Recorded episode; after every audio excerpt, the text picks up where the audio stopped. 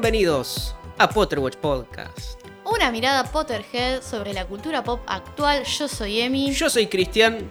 Y, Y en el día de hoy, en el día de hoy hemos vuelto después de unas merecidas vacaciones que nos hemos tomado. hemos retornado a las andanzas podcasteriles. Sí, sí. siamo tornati al podcast. Eh, bueno, ahí ya estás hablando en portugués, no sé dónde. No, en italiano, por supuesto. ¿Cómo que en italiano? ¿Eso es italiano? Eso es italiano porque, por supuesto, no. Si no me enteré yo. es que- el- No, ¿a qué país fuiste vos? O sea, Yo no entendía un... No, mentira. entendía, entendía. Hablar no, no sabía una miércoles. Pero te digo que había veces que entendía más que vos, me parece. Porque vos por ahí le entendía alguno una cosa y le respondía algo y yo estaba, no, te preguntó tal otra. Pero para responderle no tenía una puta idea. A diferencia de vos, que vos por lo menos para hablar te, te redefendía. Yo me iba al inglés y a la mierda. la fácil.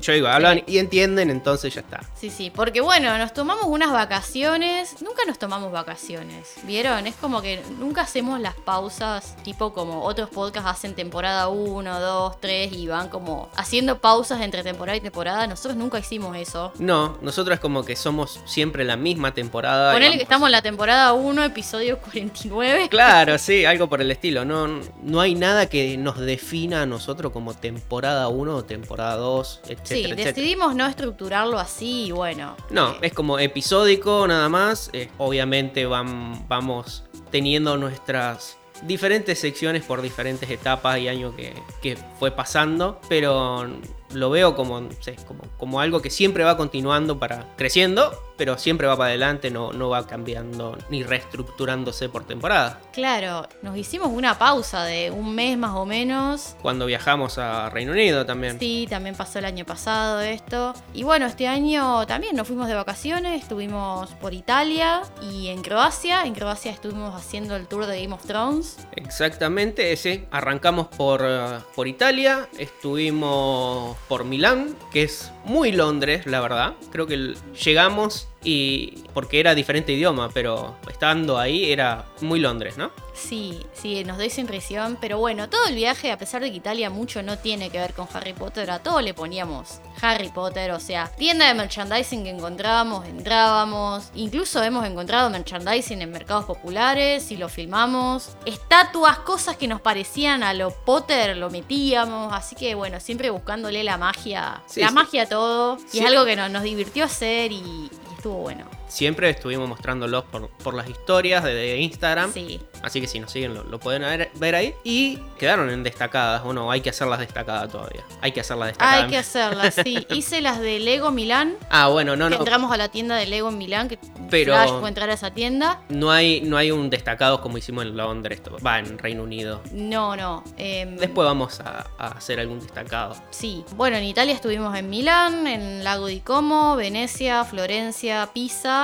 y Roma. Básicamente lo, lo más clásico que se suele hacer. Sí, de la parte del norte. Sí, lo más turístico. Y después estuvimos en Croacia, en Split y en Dubrovnik. Que Exactamente. bueno, fueron locaciones de, de Game of Thrones. Y bueno, estuvimos haciendo un tour muy copado. En Dubrovnik fue el tour bastante heavy en Game of Thrones. Y bueno, lo hicimos entre con otra pareja más también de nuestra edad. Estuvo muy bueno. Nos te llevan en auto por diferentes locaciones. Sí, estuvimos con un chico que fue extra muchos años en la serie, así que bueno, obviamente información de primera mano tenía sobre todo lo que fue pasando. Él prácticamente fue extra desde la segunda temporada hasta la octava. Obviamente vio y sabe mucho de todo lo que es la producción de esa serie en Dubrovnik y bueno, básicamente la ciudad le está agradecida a HBO por, por poner en el mapa básicamente, porque Game of Thrones le dio trabajo a toda la ciudad y después cuando Game of Thrones se fue, terminó, vinieron otras, otras producciones y siguen viniendo a filmar. Sí, se descubrió como una ciudad medieval, podría decirse. Y bueno, hay muchas otras películas o series que van a aprovechar lo- los paisajes de Dubrovnik y de, bueno, también de Split. Y bueno, sí, tuvimos por las locaciones de, por ejemplo, De de... Desembarco del Rey, que básicamente Es- es, es es Dubrovnik, Dubrovnik. sí. Después la Fortaleza Roja obviamente se pone aparte con CGI, eh, la parte del exterior de la Fortaleza Roja. También los muelles de los puertos de donde sale Mircela, donde se pelea Over y Martel con la montaña. El Arboretum, el Tristeno Arboretum, que Sí, es bueno. un jardín botánico muy lindo, donde ahí básicamente todo lo relacionado a los Tyrell se filmó ahí. Y sí, también algunas partes de como de parques dentro de la Fortaleza Roja. Exactamente. ¿Qué más? Bueno, en Split tuvimos básicamente Merín, la ciudad de Merín donde Dani se asentó una vez con, con sus ejércitos y sus dragones. Después también está la isla de Lokrum, que ahí se filmó todo lo que es Kart en la segunda temporada. Sí. Lokrum está al frente de Durovnik, es una islita que está...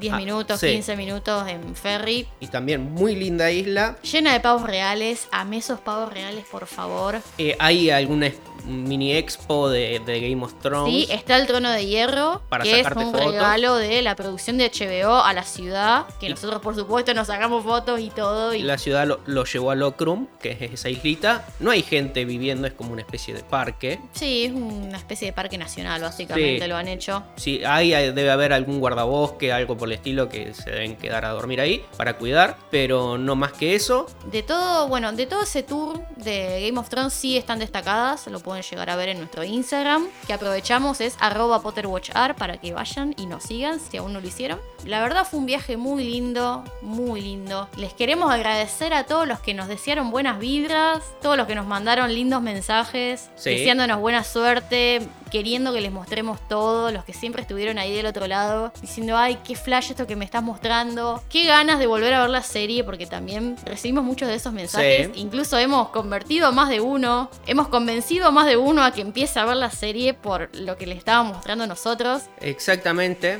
También, bueno, no me quiero olvidar de, de agradecerle a Juli de Destino Secreto que nos ayudó a armar el viaje. Sí, de nuevo volvimos a confiar en Destino Secreto para la organización y planificación y de demás de este viaje que Claro. salió ver, perfecto. un detrás de escena de este viaje fue que arrancamos nosotros a armarlos, armarlo, y después, bueno, eh, se nos complicó un poco y, y bueno, recurrimos a Juli que se puso la idea y no, nos ayudó a, a organizarlo todo en tiempo récord, diría. Exactamente, sí, sí. Así que bueno, por supuesto recomendamos Destino Secreto para cualquier viaje que ustedes quieran hacer. Obviamente que no sea nada empaquetado, porque bueno, la onda que Juli te acomoda el viaje a lo que vos quieras hacer. Ella siempre tiene un montón de consejos y, y no le importa si vos decís, no, no, no, yo quiero esto, Juli te, te acomoda lo mejor para, para tu gusto. Sí, lo hace posible.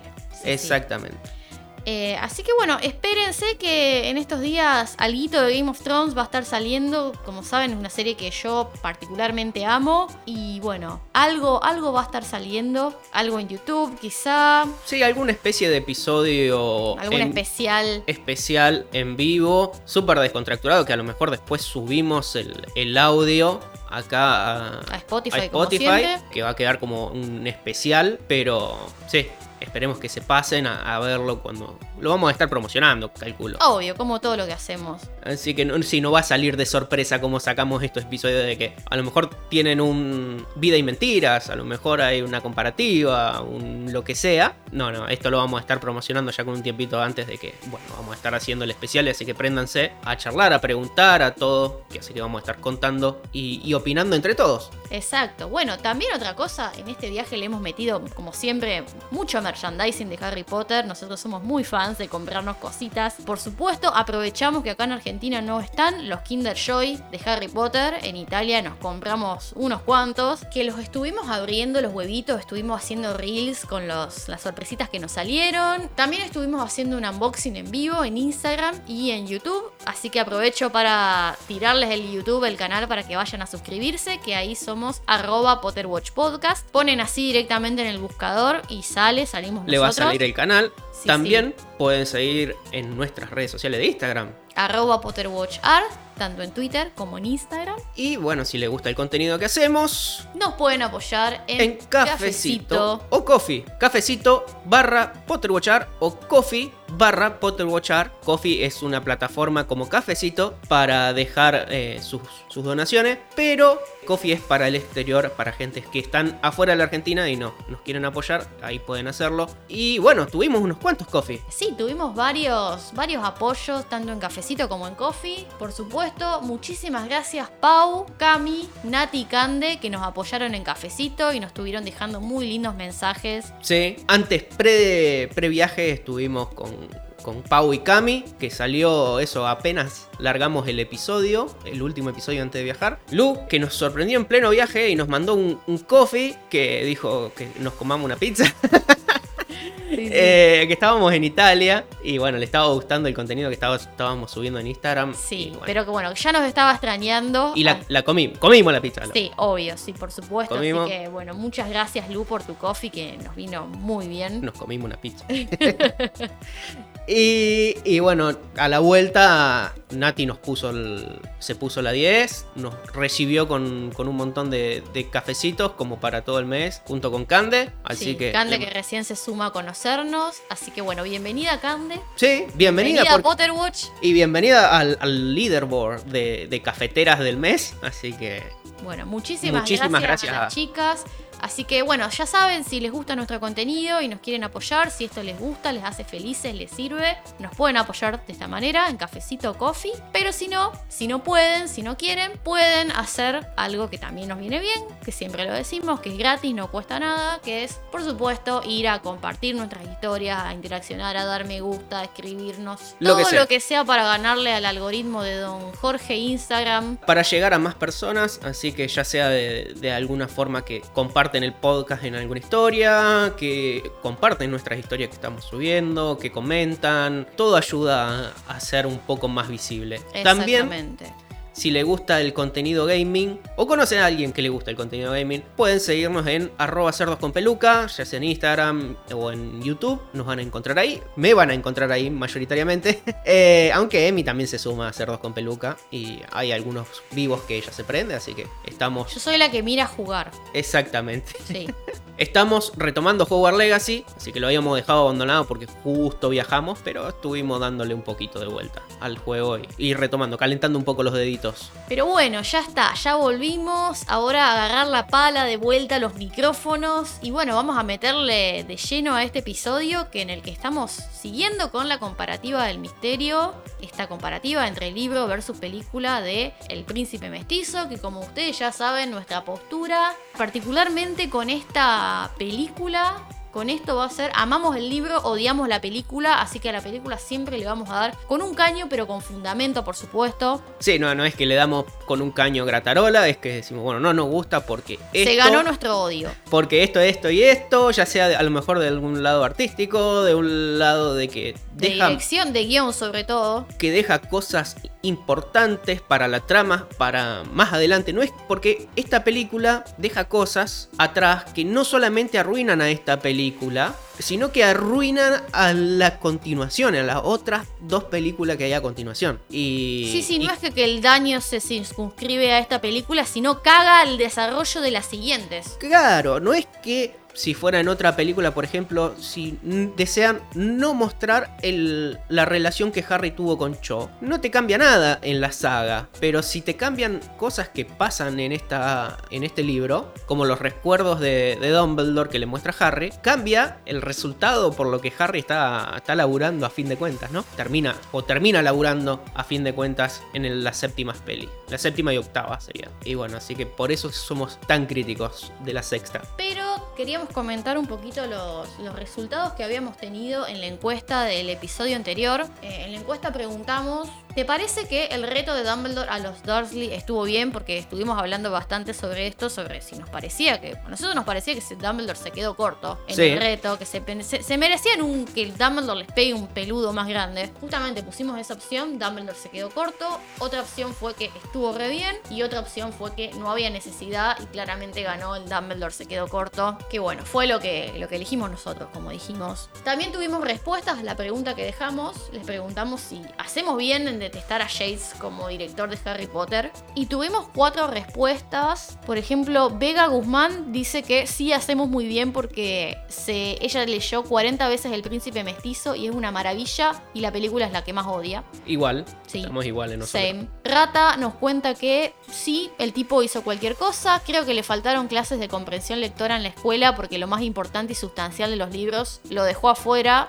Estoy completamente de acuerdo con lo que dice Rata. Ernesto nos dice que él va más a lo que vos decías de la paleta de colores. Eh, él Sí, dice, eso del lado artístico, no es que yo me quejo solamente, para mí no es por la paleta de colores que, que odio la peli, pero es otra de las cosas que yo le critico a Jace. Él dice que la paleta de colores es demasiado insípida. Quiso hacer algo parecido a cine arte en escenas larguísimas, súper aburridas. Claro, quiere hacerse como una especie de art noir, de cine noir, pero no, no hay ni una cosa ni la otra para mí. Como que no, no se, no se convenció a hacer la peli en blanco y negro, pero tampoco tiene una personalidad la peli en, sí con su paleta de colores. A lo Wes Anderson, por ejemplo, que tienes una, una gama de colores que sí son desaturados, son estilo, estilo pastel, pero que se queda siempre en esa misma gama. Esto acá es grises, todo desaturado sin ninguna ningún estilo, sin ninguna intención artística, mejor dicho, sin ninguna intención, que es lo que importa. Y Fancy nos dice que faltó mucho más empeño en estas películas. Bien.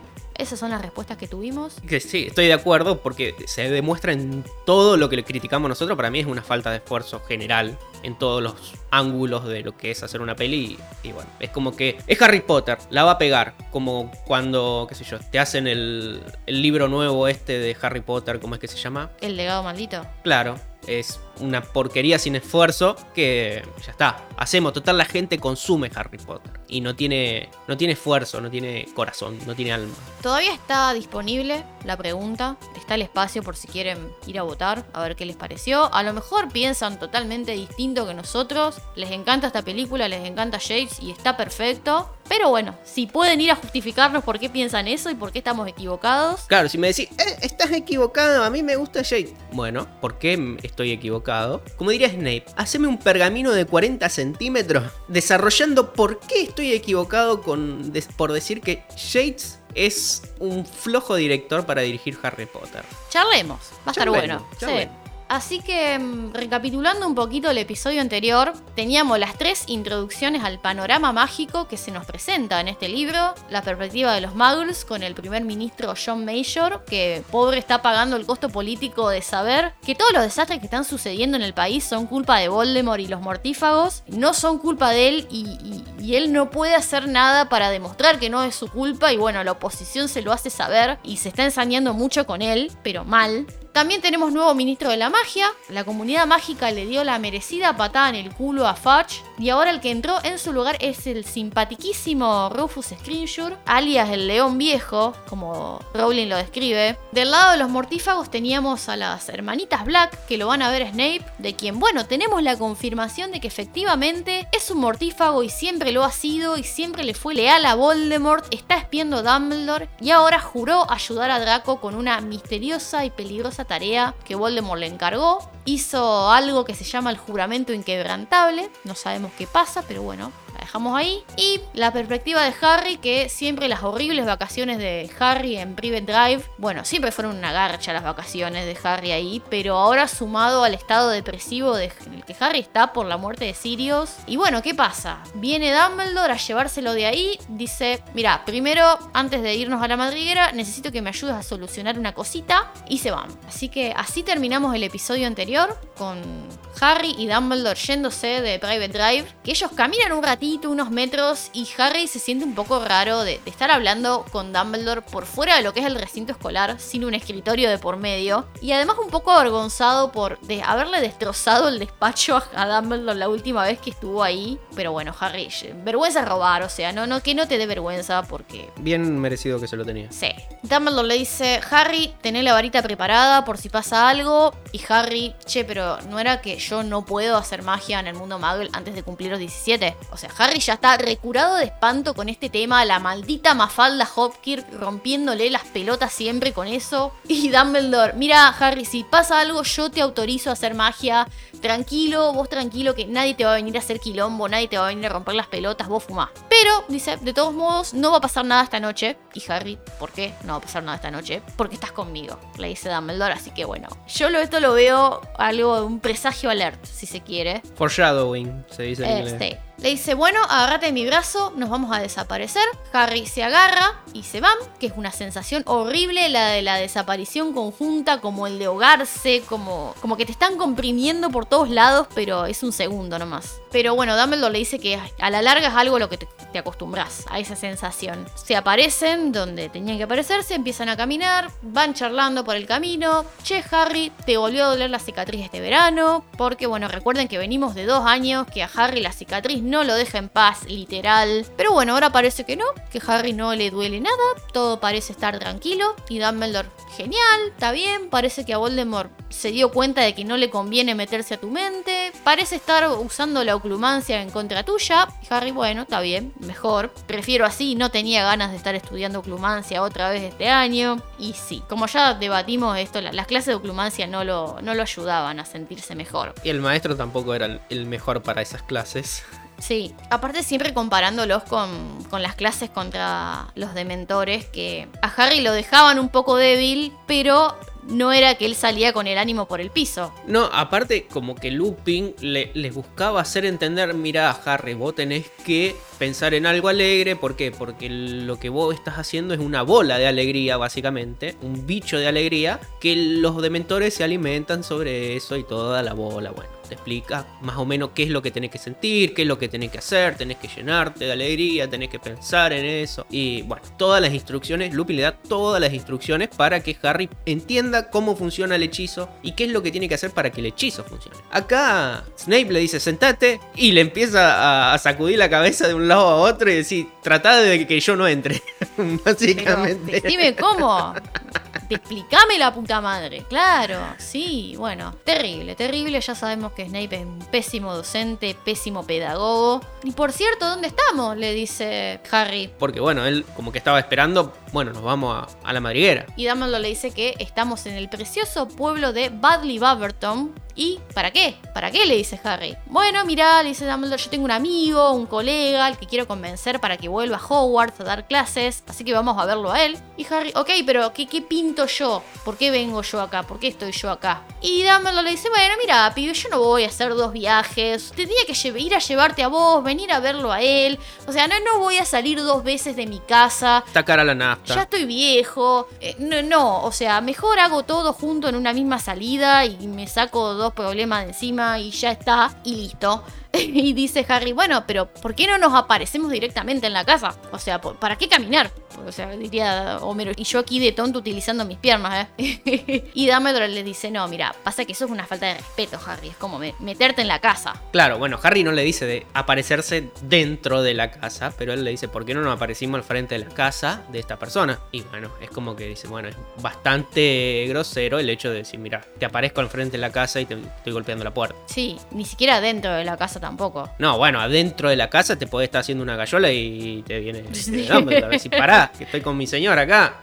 Sí, sí. Y salta Dumbledore con que, bueno, mira, en Hogwarts no puedes. Y Harry lo interrumpe. Dice, sí, no puedes aparecerte ni desaparecerte. Me lo dijo Hermione a esto hasta el cansancio. Sí, ya como que hasta cansa leerlo cuando está en el libro. ya está, aguanta flaca, ya me lo dijiste hace siete libros atrás. Claro, pero ¿por qué está esto acá? Yo pienso que como todo este año de relación más cercana que va a haber entre Harry Dumbledore, en muchas ocasiones Harry va a decir, Hermione me dijo esto, Hermione me dijo aquello, Hermione tal cosa. Y es algo que Dumbledore va a notar esto, que Harry le escucha mucho a Hermione. Y esto es algo que para mí va a servir mucho para lo que viene. O sea, como Dumbledore pensando, mm, este pibe le escucha, la piba es sensata, tiene dos dedos de frente. Y es muy conservadora Hermione también. En el hecho de que no es una persona que, que ve algo y sale de cabeza como sale Harry a hacer algo para solucionar. Es como que mm, me quedo en el molde, a ver qué pasa, a ver todo esto. Y espera. espera y actúa a lo mejor. A lo mejor también puedes jugarla en contra, porque hay acciones que, que tenés que tomarlas ya, tenés que reaccionar en el momento. Y Hermione todavía está leyendo la cuarta página del libro donde piensa que leyó las instrucciones de lo cómo se hace. Y Harry es más de, para que lo hago, y después vemos.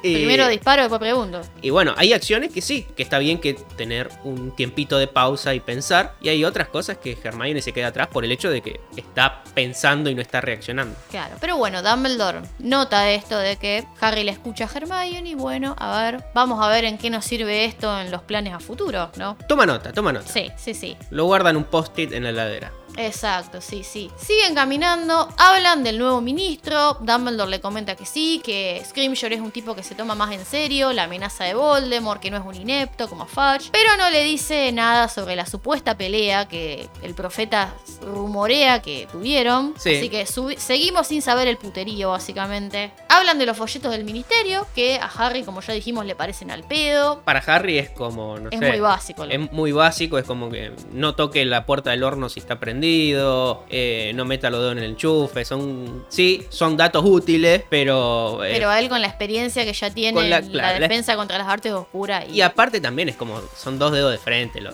los, folletos, los consejos que te dan en los folletos. Sí, algunos, algunos. Por ejemplo, lo, lo de los inferi, eso está bueno. Sí. Porque mucha gente no sabe lo que son. Incluso nosotros como lectores no sabíamos lo que son hasta que se los nombra. Sí. Acá, bueno, Dumbledore explica que los inferi son eso, son cadáveres zombies reanimados con magia negra. Y bueno, llegan a la casita donde vive esta persona y se encontraron una escena medio como un quilombo, como si hubiese habido una bomba ahí adentro, las cosas rotas. La puerta Sí, desencajada. algo que parecía sangre y bueno, por, Por las supuesto. paredes, por todos lados. exacto. Por supuesto, lo, lo primero que uno se le pasa por la cabeza es acá pasó algo feo, grave. Pero Dumbledore sospecha de que acá hay algo más que eso porque al rato se abalanza sobre un sillón viejo. un sillón ahí inofensivo y le clava la varita y sale, sale la persona que estaba transformada en ese sillón que era un tipo increíblemente gordo, así lo describe JK. JK, calvo, viejo, con bigotes como una morsa. ¿Viste qué manera esta de Rowling de describir a los personajes como animales, viste? Y bueno, o sea. Scrimgeour como un león, Dudley como el cerdo con peluca, Harry el cerdo para el matadero, Umbridge la zapa, y así, Snape murciélago. Tenés que pensar que también es un libro para chicos. Tenés que. eh, A ver, no te vas a poner a describir como Tolkien. Está lleno de metáforas y, y descripciones muy reales. bueno, Tolkien tarda tres páginas en describirte un árbol. Bueno, o sea, y vos, la pero a ver, pero sabés cómo es ese árbol. Y te lo imaginás. Y si alguien le pone la corteza de otro color, decís, flaco, no es de ese color la corteza del árbol que No es describe. este no es bárbol. Claro, ¿eh? entonces lo hubiese simplificado un poco, sí, lo podía simplificar. No era Tolkien. Y JK, bueno, tiene que simplificarlo para su audiencia también. Sí, sí. Porque que tiene boca de sapo es porque una bocona de miércoles. Si tiene bigote de morsa es porque los bigotes le cuelgan, es bigotudo y le cuelgan el bigote. Pero no va a poner, era un chabón gordo bigotudo. No ponés bigote de morsa, entonces vos te imaginás que tiene un manillar ahí en el hocico. Eh, y bueno, es, para mí es más simple, pero más efectivo también. No, no le quita la efectividad. Bueno, yo lo, a mí me pareció curioso. Sí, sí, bueno. Me es- pareció una- un, pero algo gracioso. Está, de- bueno que, que te diste cuenta de eso, que, que sí, uno lo lee y por ahí no, no, no, no Son pone todos los, animales para esta mujer, o sea. no une los puntos del hecho de decir, mira, este es un murciélago, esta era una zapa, este era un Otro león. poco más tenés todo el arco de Noé, digamos. ¿eh? Y La bueno. saga. Slughorn dice, eh, pero no tenías la necesidad de enterrarme la varita tan fuerte. Bueno. Tan fuerte y duro. Una varita muy dura. ¿Cómo te diste cuenta, dice Slughorn, de que era yo, que, que acá estaba yo? Y porque no estaba la marca tenebrosa, amigo. Claro, ahí ya le suena. Bueno, a ver, podía no estar la marca tenebrosa porque estaba sucediendo en el momento también. Vos decís, ah, no estaba la marca tenebrosa, sí, pero los mortífagos lo ponían porque habían matado en ese momento. No es que decir, bueno, pongo una marca tenebrosa y después me voy a fletar a alguno. Era al revés. Entonces tenía que tener un poco de cuidado. Decir, mira, a lo mejor hay mortífagos acá adentro. Aunque entran con cuidado Harry y. Puede y ser, Dumbledore. Puede ser, sí. Pero sí, yo creo que es una conclusión que saca una vez que ya están adentro. Porque yo antes de entrar pensaría, están fletándolo ahora. Pero si entras a la casa y no hay nadie, decís, bueno, ves tanta sangre, acá falta la marca tenebrosa. Porque aunque parezca que actuaron, no, no hicieron lo más importante que es eh, poner la marca tenebrosa. Y bueno, ¿y la sangre? ¿De, de quién era esta sangre? Le pregunta Dumbledore. De dragón. No sabe lo cara que me salió. Sí, medio rata es Sí, vamos a ver eso, que este chabón tiene el signo peso en la frente, el signo Galleon. Galleon en todo caso. Sí, sí, sí, porque siempre está hablando de lo que valen las cosas, la sangre de dragón que se fue a la mierda el precio, Lo, lo el que veneno de acromántula que cuesta un huevo. O sea, casi que parece argentino por cómo se queja de lo que sale vivir. Y el sueldo que le pagan tampoco es una locura. Sí, sí, sí, sí, ya el tipo sindicalista a full, pero mm, yo lo que veo es que en el mundo mágico no se habla mucho de la economía, de lo que cuestan las cosas, y es normal porque, bueno, como vemos todo a través de la perspectiva de Harry, o sea, cuando uno no es chico no dimensiona esas cosas, son Nosotros de estábamos con el uno a uno y después de todo el desbarajuste inflacionario y, y en esa época, bueno, es más caro, pero no te das cuenta del por qué, no, porque de nosotros cómo, no nada. trabajábamos y no, no administramos la plata de la familia, pero bueno, cuando uno crece... eh, Cuando empezás a ganarte el peso, todo el mundo Claro. es comunista con la plata ajena. Eh, Quizás se ve más en los Weasley esto de que hablan de que los libros son caros, de que las escobas son caras, pero en general es algo que no se ve mucho en la saga, esto del valor del dinero mágico. Y lo que cuestan las cosas y es algo que en Slughorn se ve mucho. Sí, eh, al ser un poco rata es como que le te trae... Rata, pero le gusta vivir bien, esa. Tiene buena vida, le gusta la Sí. buena vida, pero tampoco le gusta decir, bueno, pagarme 10 galeones por un pelo de unicornio. Más por el rubro en el que él se desempeña. Exacto, porque él trabaja con cosas. A ver, al ser profesor de pociones, él tiene que comprar cosas. Claro. No es solamente, qué sé yo, comprar libros como haría Minerva y enseñar transformaciones. Él O- necesita materiales para o, trabajar. o Fleetwick, que también, Fleetwick a lo mejor se compra uno o dos libros al año, que ponele que sean caros, pero es uno o dos libros al año. Slogan si tiene que comprarse los libros y tiene que comprarse la- las cosas para hacer las pociones y todas esas cosas. Sí, los ingredientes, el instrumental. Todo cuesta. Sí, exacto, En vez Fleetwick lo único que necesita es la varita. exacto. Bueno, Dumbledore les presenta a Harry Slughorn. Slughorn le dice, mira, bueno, te vengo a ofrecer laburo, quiero que vuelvas a trabajar conmigo en Hogwarts, pero en ningún momento se dice qué materia es la que va a enseñar. Uno asume, por supuesto, que es defensa contra las artes oscuras porque siempre es el puesto vacante, pero no, ¿cómo nos hacen el ole acá? Claro, cuando llegamos a Hogwarts no- nos enteramos. Sí, y yo digo, después esto lo vamos a hablar más, pero si todo esto se hubiese aclarado de entrada, quizá no hubiesen pasado algunos acontecimientos que después van a ocurrir. Bueno, además Slogan se hace el pobrecito, que tengo asma, tengo lumbago, tengo problemas respiratorios, reuma, edad, le da la fatiga, o sea, y Dumbledore, deja de mandarte la parte, chabón, si te debes haber movido como un rayo para preparar todo esto apenas saltó la alarma. que él había puesto para decir, bueno, cuando alguien se aparecía en la cercanía de la casa, él tenía que empezar a, a básicamente aparentar de que lo habían secuestrado. Entonces es como que, bueno, él tuvo solamente esas dos cuadras que, caminaron Dumbledore y Harry para prepararse de, hacer esta especie de escena de secuestro.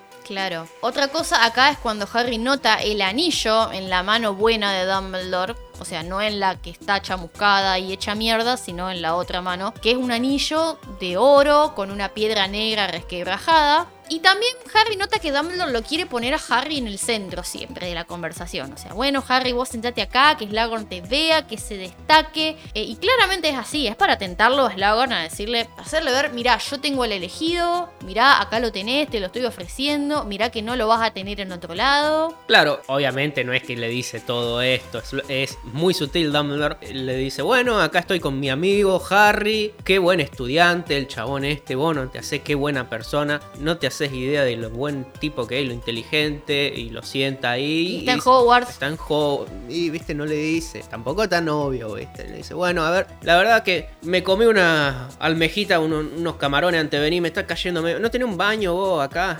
Sí, le dice, anda para allá. Dumbledore se va para el baño y bueno, lo deja a Slughorn con Harry y bueno... Sí, a que Harry se las arregle de alguna Claro, manera. Harry obviamente no está enterado del plan de Dumbledore, lo, lo pone ahí como carnada básicamente y lo deja que, que Slughorn maquine solo. Sí, también es algo que sale de que Slughorn, a Slughorn lo están persiguiendo los mortífagos. Por eso Slughorn se va. Lo que hace es irse de casa en casa, escapando. Al parecer los mortífagos lo quieren para algo que no se especifica qué. No, no tiene un No, no, es como que... propósito en específico. Los mortífagos me buscan y bueno, es como que listo. Es, no se da más detalle que eso. Sí, supongo Y- que para preparar pociones complejas y ilegales. Uno sé. no asume eso, es que es- a lo mejor será una persona que está muy allegada a Dumbledore y se lo cree como que es, tan allegado a Dumbledore que bueno, que lo quieren para interrogarlo, vaya a saber qué cosa. Y bueno, Slughorn nos cuenta de cómo hace él para, para sobrevivir este año de Voldemort en el poder, o casi en el poder, reinando bajo... En las sombras podría decirse. Y nos cuenta de que va de casa en casa De Muggles. de muggles que van de vacaciones, eh, de gente que se va de vacaciones, y él es como que, bueno, va, va a esa casa y cuando vuelven los muggles, él agarra todas sus cosas, se las lleva y busca otra casa que de una persona que se haya mudado y se mete adentro. Así que cuando, por ejemplo, nos fuimos de vacaciones nosotros, pudo haber venido Slughorn acá en el departamento. No, porque el tipo buscaba casas lindas. Sí, buscaba bueno. casas cómodas. Esta no le hubiese parecido una. Donde vivo, donde vivo acá no le hubiese parecido para nada cómodo. Es, es muy chico para Slughorn. Sí, sí, sí. O sea, busca casas copadas, con comodidades. O sea, no, no es un tipo que se conforma con menos. Es muy sibarita el señor. Tiene una ten- es muy taurino de su parte, como yo en ese sentido. De que busca lo bueno. Busca lo mejor, la marca, el lujo, el mejor hidromiel, el más rico ananá confitado. Y si se lo regalan, si se lo recibe de canje, sin pagar un galleon, mejor. Eso es algo muy, muy característico de él. Muy Tauro. Eh, la cuestión, involuntariamente Harry lo empieza a hacer a, hablar, a contarle, decir, ah, bueno, mira, estuviste yendo de casa en casa, ¿y quiénes son todas estas personas? Que mira, tiene un montón de gente, bueno, no, estos son alumnos míos, que son tal y cual personas importantes, que siempre me están hablando por carta, me están mandando lechuza, pidiendo mi opinión y todas las cosas. Genial, ¿y cómo hacen para encontrarte con, si vos te estás mudando de a semana por semana o cada 20 días? No, hace un año que no me hablo con ninguno, porque me estoy yendo de casa en casa, nadie sabe dónde estoy y nadie me manda una carta. Claro, pero bueno, Harry como que no siente empatía con él porque él a, a todo lo compara con Sirius. Él a Sirius lo tiene allá arriba y como Sirius pobre estuvo escondiéndose en una cueva, en una montaña comiendo ratas, no le resulta muy fácil empatizar con este gordo que busca casas buenas A y ver. echa a los muggles de su casa. No los echa, se van de vacaciones. Bueno. y cuando vuelven, él deja sí, la casa. es un ocupa básicamente. Uno ocupa, pero mm, no ocupa que te Eh. cuida la casa. Bueno, está bueno porque si te ¿Cómo van a chorear, no, no te van a chorear porque está ocupada por el slogan. ¿Cómo es que se housekeeping se le dice a Sí. los que hacen eso? House sitting. Ah, claro. Es como niñero de casa. Cuestión que para mí no es. Sirius no es ni más ni menos que lo que hacía. Bueno, no que lo que hacía Slogan, porque Sirius quería tener un rol activo en la batalla. Pero Slogan no quiere tener un rol activo y quiere esconderse. Y la verdad que lo hacía bien. Eh, está bien en esconderse si no quería pelear. En todo caso, le, le hubiese servido a, a muchos la, la manera de esconderse, era una buena táctica.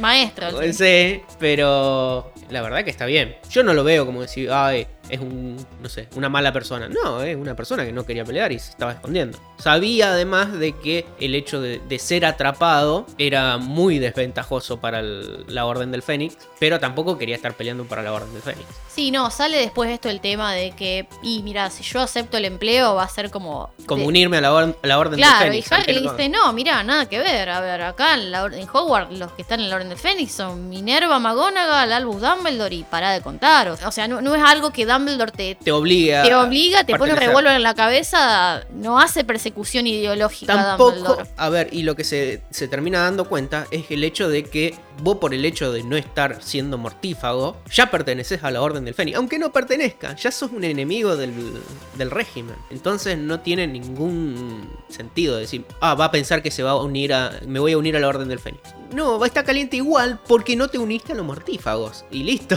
Así que no, no le veo la, el razonamiento de decir, mirá, va a pensar que me uní a la Orden del Fénix. No, no te uniste a la Orden del Fénix, pero no te uniste a los mortífagos tampoco. Así que no tenés ningún favor de, de Voldemort. Sí, exacto. Bueno, también tenemos toda una conversación sobre los padres de Harry, de que él la conoció a Lily, que era su alumna predilecta, que eh, yo la tuve también, y Harry le dice, ah, sí, vos, mm, sí, de, de jefe de qué casa eras, de Slytherin. Y Harry, "Mm", debió ver la cara que, que puso Harry, y le dice, no, mira, no, no me guardes rencor, porque mirá, yo pienso que ya está todo bien, yo a Lily la tuve en Gryffindor, pero me caía bien, Y aparte, le decía, era mi alumna favorita, por lo menos del año que- estaba ahí, era mi alumna favorita cuando Sí, sí. estaba en... Sí, sale el tema de los Black, de que toda la familia estuvo en Slytherin, pero Sirius en Gryffindor y que también era re inteligente y que me, me hubiese gustado tenerlo. Claro, Sí, sí. como, como jefe de la, de la casa, porque recordemos en esa época Slughorn era jefe de casa, era el, tenía el laburo que tenía Snape. Claro, sí. Dice, lo tuve a Regulus, pero me hubiese gustado tenerlo a Sirius. Entonces, eso de tener, viste, de tener alumnos, ya a Harry le da la idea de que es como una araña coleccionando cosas. Claro, es como que él le gusta mantener todos los, los sets. De decir, bueno, yo tuve a todos los, los Black, pero no, no tuvo todos los Black porque Sirius se le fue para sí, le falta la figurita, el Funko difícil de conseguir. Claro, eh, también el tema de, de- como podría decir, Minerva tuvo a todos los Weasley, por ejemplo. Pero Minerva no, no es que anda diciendo, ay, yo le di a clase a todos los Weasley. O yo le di clases a Harry Potter. No, Minerva es como que, bueno, uno más. Minerva le dio clase a todo Hogwarts. Bueno, era clase de transformaciones, pero digamos, eh, no e- era de su casa, a eso voy. Bueno, a Logan medio que le sale un poquito el fundamentalista de la sangre pura porque dice, bueno, sí, Lily era una bruja brillante a pesar de que era hija de Muggles. Y Harry, mira, una de mis mejores amigas es hija de Muggles y es la mejor alumna del curso. Y no bueno. digo del curso, sino de Hogwarts. Y es Logan, ah, sí, bueno, es raro que eso pase. Y Harry, yo no veo por qué tenga que ser raro. O sea, A ver. viene ahí Harry defendiendo a su amiga, poniéndole los puntos al tipo. A ver, vos, eso depende cómo lo lees. Depende cómo lo lees. Yo lo leía como alguien que lo veía curioso. Decir, qué curioso que eso pase. Pero no diciendo, es raro por ser una sangre sucia. Eso es- depende del tono que le das. Yo lo veía como un viejo más, más jocoso y más libre, a pesar de ser de Slytherin. Pero es como, es raro. Como vos podés decir, mira, qué raro que Harry haya sido tan buen jugador de Quidditch a pesar de que nunca tuvo entrenamiento de, o de juego anteriormente a, a- a jugar en Hogwarts. Y sí, Harry es como el Messi del Quidditch. Le es fácil porque le, le gusta el juego. Y lo mismo, el, el- el mismo, para mí el mismo comentario, es la misma idea. Es decir, ¿por qué a Messi le sale tan bien, tan fácil las cosas? A pesar de que es tan chiquito. Y bueno, le salen fácil las cosas. Y a pesar de que es tan chiquito. Depende cómo tomás el comentario. Bueno, yo como Harry me lo tomé medio, me lo tomé mal, yo. Pero yo lo veía más como que el, viejo le daba. Sí, tenía ese prejuicio hacia los sangre impura eh, o a los mestizos. Pero lo veía más como una curiosidad del hecho de decir, ah, mira qué bien que funcionan a pesar de. Por tener. eh, sí, por tener esta condición de sangre sucia. Suena feo, pero es como es la que tiene la visión Slughorn, ¿no? Bueno, y Eh, después empieza, no, pará, flaco, yo no tengo prejuicios, qué sé yo, mirá que yo tengo unos cuantos hijos de Muggle que, que yo los tuve y son re exitosos, por ejemplo, acá este que, que Sí, escribe en el profeta, que cada tanto me pregunta a mí qué opino sobre tal tema, o este que está, que trabajó en el Ministerio de la Magia, que alcanzó un puesto muy alto, chévere. Es como que bueno, sí, le gusta coleccionar gente, es un coleccionista de gente este señor, pero a mí me hace acordar eh, a un personaje televisivo argentino, este, este señor, que ya lo vamos a ver. A ver a quién les hace acordar, se lo vamos a dejar de consigna. A todo esto, bueno, Harry, hablando sobre aceptar el trabajo, no aceptar el trabajo, Harry le recalca que el colegio está más seguro que, no- que nunca mientras Dumbledore sea el director, ya que es el único al que Voldemort temió. Así que, bueno, otro foreshadowing que Harry acaba de tirar, eso de que Mientras siga vivo. Mientras esté Dumbledore, el colegio va a estar seguro. Bueno, pero bueno, vuelve Dumbledore del baño. eh, Slughorn le pregunta, che, pero ¿qué onda? ¿Estás descompuesto? ¿Te pasa algo? ¿Que tardaste tanto? Los camarones, los camarones. Sí, sí. Eh, Dumbledore se hace el boludo, le dice, bueno, Veo que no logré convencerte. Bueno, me, me voy, te dejo descansar. Cuando quieras venite a visitarnos en Hogwarts, te vamos a estar esperando. A pesar de que tenemos muy duras medidas de seguridad. Aparte, todos se hubiesen encantado de volver a verte. Pero bueno, ya sabemos que, que, bueno, vos no querés y una pena. Ya sabemos que es una causa perdida lo tuyo, así que bueno, Eh, me voy. Está todo bien, no te jodo más. Nos vamos con Harry. Ay, con el buen Harry. Qué buen muchacho. Si lo conocieras, no si le dieras clase. Sí, uh, no sabés. Pero bueno, como vos no le va a poder de clase, me lo llevo, me lo llevo. Y se va. Y bueno, así que como pasa. Como pasa en la peli, Slughorn eh, no se aguanta y sale al cruce de, Dumbledore antes de que se vaya y le dice: No, no, no, bueno. Está bien, Está acepto. bien, acepto y bueno, Dumbledore agarra y rapidísimo agarra a Harry el forro del culo y dice, vamos, vamos antes que se arrepienta. No, bueno, y después Dumbledore le, lo felicita a Harry por ayudarlo, por haberlo ayudado a convencerlo. Y Harry, pero yo no hice nada. Y Dumbledore le dice, sí, porque lo ayudaste a ver lo que sale ganando si vuelve a Hogwarts. Sí, y a lo que se estaba perdiendo en realidad, por el hecho de, de estar siempre escondida, se dio cuenta de que, bueno, ninguno de toda esta gente que él conoce está en contacto con él, no puede contestarle al, al editor del profeta, No puede recibir canje de anana Que- que su opinión de, de- de las noticias del día, no puede hablar con su capitana de las arpías de Holyhead porque No tiene una no dirección. no tiene una dirección. Y así sucesivamente un montón de, de cosas y de personas que anteriormente estaban en contacto con él casi a diario. Y bueno, ahora hacía un montón de tiempo que se estaba perdiendo de eso. Y volver al colegio, aparte de tener un- una seguridad, que, que iba a estar protegido por todas las medidas de seguridad que hay en el colegio, sino que, bueno, iba a volver a estar en contacto con toda esta gente. Y además iba a tener, como dice Dumbledore, la joya de la corona porque iba a darle clases a Al Harry, elegido. al elegido, a Harry Potter. Sí, sí. Que iba a ser básicamente el cuadro grande que iba a tener en arriba de la chimenea de todos los estudiantes que, que Slughorn tuvo. Harry iba a ser el, el mejor de todos. Sí, y le dice eso más o menos a Harry. Mirá, Slughorn es así, mirá, es un tipo que le gusta elegir a sus alumnos predilectos, destacados. Mirá que con todos ellos formó una especie de club a través de los años. Mirá, yo te cuento todo esto, Harry, no para ponerte en contra de él, sino para que lo tengas en cuenta a todo esto, porque obviamente el tipo te va a tratar de captar a vos. Va a llegar el momento que te va a llegar una carta diciendo de que si querés formar parte o estar, eh, pasar un rato con Slughorn y ciertos compañeros más que van a ser los que Slughorn considere dignos de formar parte de este club. Así que estate atento porque lo que yo quiero es que pertenezcas a este club. Sí, a ver, es un poco para. Considerando el verdadero motivo por el cual Dumbledore lo quería a Slughorn en Hogwarts, es para decir, bueno, Harry, ten en cuenta esta- esto y fíjate si lo puedes utilizar a tu favor, ¿no? Sí, no, básicamente le dice, mira, va a llegar el momento en que te llegue una carta de Slughorn y te va a preguntar si querés ser su amigo. La onda es que vos digas que sí. Después te voy a explicar por qué y, ¿Y va, qué ya va quiero llegar- que hagas? Ya va a llegar el momento. Por ahora, si Slughorn tiene algún guiño a tu favor, úsalo para estar en el favor de. Eh, Sí. Así que se van a la madriguera, pero antes de entrar, Dumbledore lo hace entrar a un gallinero, no sé. Sí, como un armario de escoba, algo por Sí. el estilo, que sí. le dicen, mira, vamos a, hablar unas cositas, pero preferiría que no fuera en el oído de, de toda la familia Weasley, sino que quede una conversación entre nosotros. Y bueno, así que dentro del rango del encantamientos de protecciones que hay alrededor de la madriguera, pero bueno, no dentro de la madriguera como para que se entere toda la familia Weasley. Claro.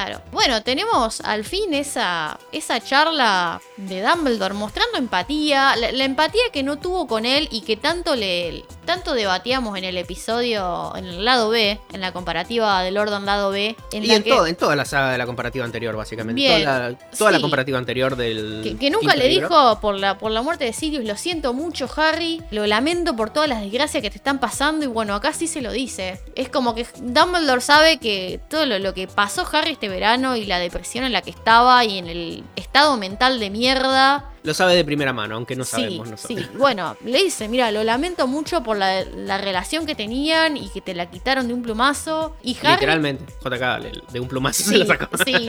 No, God, no. No, God! No, God, please, no! No! Y Harry dice que lo que más va a extrañar es que Sirius no va a volver a escribirle. Tener a alguien desde afuera que se preocupaba por uno. Es re triste esto. O sea, gracias Dolores Umbridge por esto, porque esto es culpa de Dolores, es culpa de la mamá de Marieta. Gracias Dolores Umbridge por quitarle las cartas de Sirius a Harry, vieja de mierda. Bueno, y Dumbledore después le da el ok, o más bien lo alienta a que les cuente a Ron y Hermione sobre el tema de la profecía, porque, bueno, era algo que en el profeta se rumoreaba esto de que había pasado algo en el departamento de misterios relacionado con Harry Potter y por eso salió todo esto del elegido y qué sé yo, entonces Dumbledore le dice, mira, contales, descansa en otras personas este peso que Claro. llevas. Harry había pasado todo esto y Harry todavía no le había contado al- a, sus compañeros. Habían pasado. Y ellos también habían tenido la, la decencia de tener un poco de respeto hacia, hacia Harry y esperar a que Harry estuviera listo para contarle qué es lo que había pasado. Pero con respecto al, al diario y las noticias que, que volaban por el mundo mágico, muchos dedujeron qué es lo que estaba pasando. Que si hay una incursión tanto de miembros de la Orden del Fénix y. Como de alumnos de Hogwarts. de mortífagos y alumnos de Hogwarts liderados por Harry Potter a una sala de las profecías, obviamente que va a decir, mira flaco, hay una profecía de Harry Potter y qué profecía puede hacer y que es el elegido para matar a Voldemort. Entonces ahí Sumó 2 más 2 el profeta. Claro, no es muy larga la suma que tenés que hacer. No tenés que andar restando ni haciendo la raíz cuadrada ni nada. Es 2 más 2 y ya estamos. Sí. Eh, entonces, uno como lector asume que el profeta hizo la, la suma, que era bastante fácil, de que, bueno, hay, hay alguna profecía sobre Harry Potter y Voldemort, porque, bueno, están los dos bandos que fueron a buscar, incluso hasta el mismísimo Voldemort fue a buscar esa profecía, y bueno, se ve que alguien de los dos ganó, no se sabe quién ganó, pero bueno, el mundo sabe que hay una profecía de Harry Potter y de Voldemort, y que los dos estaban yendo al ministerio a buscarla. Sí, y el gran what the fuck es que Dumbledore le va a dar clases a Harry. Que todos pensamos que Harry iba a salir a batallar contra Voldemort así a lo, espectacular como hizo Dumbledore en el ministerio, con hechizos complicadísimos y, y súper avanzados, pero no, es simplemente No, conoce él- a tu enemigo o pensadero 101. Bueno, pero a ver, hasta ese momento, eh, nosotros no nos enteramos de qué tipo de clase van a tener con Harry hasta que arrancan las clases. Acá solamente en- Dumbledore nos dice, vas a tener clases conmigo, particulares, días random, que yo te voy a estar hablando. Pero bueno, estate atento y estate al día con las cosas del colegio porque va a llegar el momento en que te voy a mandar una lechuza y vas a tener una clase conmigo.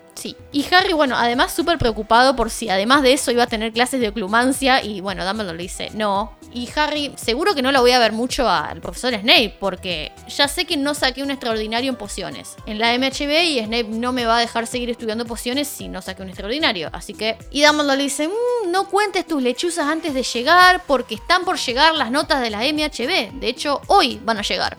Y otra cosa que le dice que esto es algo que siempre todo el mundo le tiene que hacer acordar a Harry, como lo hizo Lupin en su momento. Bueno, dice Dumbledore que no se mande ninguna cagada mientras él esté ahí con los Weasley, porque ellos pobres para mantenerlo protegido a Harry tienen que soportar todas las medidas de seguridad, que les revisen el correo, aparecerse lejos de la casa. Entonces Harry, mira, no hagas boludeces, no te escapes porque esta gente la está pasando como el culo para que vos estés bien acá. Para que vos estés seguro. Sí. Dumbledore le explica, diciendo, Harry, acá los Weasley están pasando por unas medidas de seguridad de que no se pueden echar un polvacho porque están, están mirando de afuera, básicamente. Están mm, monitoreándole las vibraciones de las camas. Eh, entonces, sería de muy mala leche de que si vos estás haciendo algo, te vayas a, a cazar pajaritos por ahí. Quédate en la casa, no hagas ninguna gilada. Y si salen afuera, quédate cerca de ellos porque están, la están pasando como el tuje para que vos puedas venir acá unos días de vacaciones y no esté con los Dursley.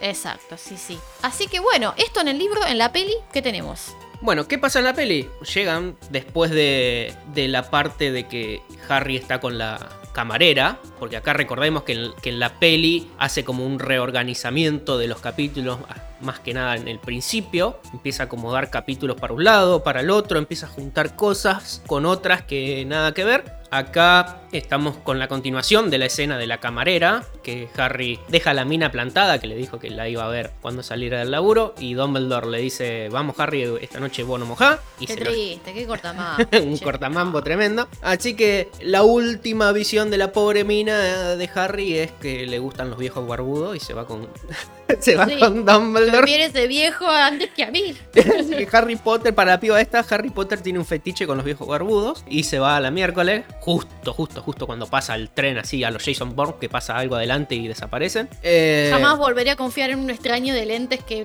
diarios que se mueven. Sí. Y bueno, terminan llegando, como en el libro, a la cercanía de la casa de, de Slughorn. Y Dumbledore le dice, bueno, Harry, me parece que te vas a estar preguntando qué cuerno estamos haciendo acá. Y obviamente, el Dumbledore en la peli no le explica una mierda que están haciendo ahí, porque llegan a la casa de Slughorn. Dumbledore le pregunta eso, Harry le dice, no, ya con los años me acostumbré, me, me dejo llevar. Sí, O sea, y sí, o sea, ¿qué- ¿para Bueno. qué te voy a estar preguntando si no me vas a explicar un carajos? pero ahí te- Dumbledore era el guiño para que Dumbledore dijera, ah, bueno, sí, eh, lo que estamos haciendo es tal cosa. No, no le responde. Si total Pero- me vas a explicar lo que se te cante el culo o nada. o me vas a mentir. Ya La- estoy acostumbrado. La cuestión es que, bueno, llegan a, a la casa de Slughorn y, bueno, la casa está hecha una defecio, todo, está todo revoltijeado, menos un sillón. Y, bueno, también está el tema de que está la sangre, como estaba en el libro, está la sangre esta que cae del techo, está desparramada por todos lados. Pero Dumbledore, ¿qué hace en la peli? No, no te- chupa la sangre, no prueba la sangre, ¿no? O sea, ¿cómo vas a hacer eso? ¡Qué asco, por favor! ¿Eh? Está bien que el chabón se cuenta que Dumbledore descubrió los 12 usos de la sangre de, de dragón. Y uno entiende que a lo mejor si la prueba la sangre se va a dar cuenta qué gusto tiene la sangre de dragón, sabe todas las cualidades ¿Qué de la consistencia, la, consistencia. Va a tener un- un- una mejor idea de lo que es la sangre de dragón que lo que es una persona normal. Pero vos no sabés qué sangre está chupando cuando está cayendo. Podés estar chupando un caldo de gonorrea. ¿Y qué, qué, qué hace? ¡Qué por ¿Eh? Dumbledore eh, ahora vive en una película policial de los 80, ¿viste? Cuando está, la, está el polvito mágico. Que encuentran la serie policial de antes, ¿te acordás que clavaban la navaja y, y agarraban y lo- en vez de ennifiarla se l- la chupeteaban? Para decir, no, no, esta es de la de calidad. No me acuerdo en qué peli vi que decía, no, flaco, vos no probás la, la fafafa, no la probás. Porque si es un cargamento de cianuro y vos estás probando cianuro para hacerte el, el catador de merca y no es así. ¿Eh? No es así porque te clavaste un poco de cianuro y la quedaste ahí nomás. Y bueno, no me acuerdo qué peli es la que decía, digo, y sí, es verdad, no podés andar chupeteando cosas que andás encontrando por ahí. Por más que sea que vos sepas que si estás haciendo un contra un cargamento de fafafa y lo más probable que encuentres es fafafa. Pero si no es, te estás chupando algo que mejor unos químicos, que buena idea. Bueno, la cuestión es que de ahí en adelante, de que vi esa peli, digo, bueno, sí es verdad, tenés que probarla con, con los químicos y los estudios. Tenés los que hacer la marcha de, de cationes y de coso para saber bien qué estás haciendo, no probarla a lo loco. Claro, ¿no? Anda- andar analizándolo con productos que sirven para esas cosas y no andar chupeteando cosas, como te digo acá, vos te an- podés chupetear eso y se te cae el chingo a los dos meses, no, no, no sabés qué mierda estás chupeteando la sangre esa, qué, qué es lo que puede tener. Y con la sangre esta es lo mismo, vos qué, qué sabés que está chupeteando. Pero bueno, Bueno, tantas cosas se habrá llevado dármelo a la boca. claro, aparte cómo sabés que esa sangre a lo mejor era, era sangre limpia y, y no era una, una pindonga pulverizada que había caído del coche. Lo fletaron a Dumbledore y, y le quedó el rosquete colgado allá arriba y empieza a chorrear y va a andar, "Mm, a ver, no, no. Ah, eh, no es así. Pero bueno, se ve que Dumbledore sabe que, que parte es la sangre de Pindonga y la que no, pero porque entonces sabe también cuál es la de dragón y cuál es la de ser humano. Y bueno, se da cuenta que la escena, toda esta escena de que está viendo de la casa de Chacuero, Es plantada. es plantada. Y bueno, ve que el único, el único artefacto en toda la casa que más o menos está derecho es un sillón. Aparte se le ven los piecitos, los zapatitos. Ah, y también se le ven los piecitos que está ahí. Que aunque a primera vista parece que son como las pantuflas, ¿viste? Cuando vos dejas las pantuflas al frente de la, mesa, que te quedan las pantuflas ahí. Bueno, así que no. Dumbledore también pasa como en el libro, lo, apuñala con la varita. Y bueno, ahí sale, sale Slughorn con una buena escena de transformación. Me, parece que está buena la escena que hace de transformación, que es cuando se vuelve a transformar en ser humano. Porque en el libro es como que dice, y en el lugar donde había un sillón de tal forma, ahora hay un hombre gordo con bigote de morsa, así nomás. Acá vemos que es un proceso en realidad que se va transformando, va saliendo primero la cabeza, el cuello, el cuerpo y hasta que le queda la manito, viste, de apoyabrazos que, que sacude para que se le termine de transformar. Que a mí me pareció, bueno, divertida la transformación, dentro de todo. Sí, está bien hecho. Más me gustó la escena que ordenan la casa. Eso estuvo bueno. Ojalá yo tuviese ese poder para ordenar mi casa sin agarrar una escoba. Claro, que hacen la, la transformación de toda la casa. Reparación en realidad, ¿no? El es- reparus máxima, ¿no? Claro, sí. Hacen la reparación de la casa entera. Y bueno, hay un, unas. Son unas escenas como que, que están sacadas casi del libro. Porque pasan más o menos lo mismo con el diálogo al principio de que, oh, ahora vengo acá, qué sé yo, toda la bola. Pero en la peli no es que se sientan todos y, y se ponen a charlar de ponerse un cachito al día. En la peli es como que, oh, hola, horas, ¿todo bien? Sí, mira, te ayudo a arreglar la casa, me estoy cagando. ¿Para qué voy para el baño? Eh, Dumbledore se va al toque al baño. Es como, Este es Harry Potter. Te dejo con Harry Potter. Sí, sí, sí, es como, eh, eh, me- te arreglo, uh, te arreglo, te, te- aspiradora shh, y, y me estoy cagando, para que me voy, eh, Harry Potter, chao. y se va para el baño, Dumbledore. Y los deja los dos juntos para que, bueno, a fin de cuentas venga a ser más o menos la escena que pasa en el libro de Harry tratando de, de hacerle recordar a, a Slughorn que, que están, que está solo el chavo. Sí, a mí lo que me parece es que Slogan acá en la peli es menos hostil que en el libro. Al principio es un poco más hostil. Dice, y yo sé por qué Dumbledore te trajo acá, vos, qué sé yo. En la peli es un poco más amable, pero me parece que le perturba verlo a Harry los ojos. Me da esa impresión. Sí, sí. Es como que Y- se, se sorprende y se, se espanta un poco. ¿Qué pasa? Ahí en Que este después, bueno, va a pasar algo con eso Sí. más adelante. Es una escena que acá el actor que hace Slughorn se llama Jim Broadbent. Ponele que le estoy. Broadbent. le estoy pronunciando como el culo el apellido, pero vamos a decirle Jim, a fin de cuentas. Y la verdad es que el chabón toma la rienda de la escena. Y si hay un actor subvalorado en Harry Potter, para mí es el pequeño Jim acá. Porque la escena esa para mí está re bien actuada. De todo el, tema que, que, hablan sobre las cosas de, de, Lily, de, de, qué sé yo, le da como esa, esa imaginación que yo me di al slogan, de como te decía, de, de verlo como un chabón que sí tiene esos prejuicios, pero no son malos de, maldad, como creer que tiene una desventaja por ser sangre sucia, sino como que le parece curioso, pero sin embargo está contento que le vaya bien. Digamos, qué bueno que a pesar de que seas sangre sucia, o, seas, no sangre sucia, porque es como un término despectivo que él no usa, pero qué bueno que a pesar de ser hijo de, muggles, te vaya tan bien en la magia. Que, qué sé yo, la magia está dentro de cada uno y toda la bola, pero si te pones, le podés dar una vuelta de rosca si te pones en los zapatos de Slughorn y decís, una persona que nació y tiene todos los genes de mago, tiene cierto nivel de magia y es igualado por una persona que es generalmente, como es el caso de Hermione, sale de la nada. Igualado o superado. Y bueno, y termina siendo superado en el caso de Hermione, en ese caso. Pero hay muchos hijos de mago que están al nivel de una persona normal, como fue el, el caso de Lily. No había ninguna diferencia entre un mago de sangre pura y el poder de mágico de Lily, más que el que ella tenía y el que se hacía elevar porque, por el hecho de que se la describe como una muy buena persona, una excelente alumna y compañera y toda la bola. Pero a nivel de poder mágico no, no superaba ni, ni estaba por debajo de la expectativa de una persona de magia, por así decirle, que estaba lleno de magia por el lado de los padres y el lado de la madre y una sangre, un purismo de la sangre, por así decirlo. Que a él le llamaba eso la atención. ¿Cómo podés, a lo mejor, si te pones a analizar a Messi decir, cómo una persona que es tan chiquito o que era tan chiquito en esa época, porque después hizo todo el.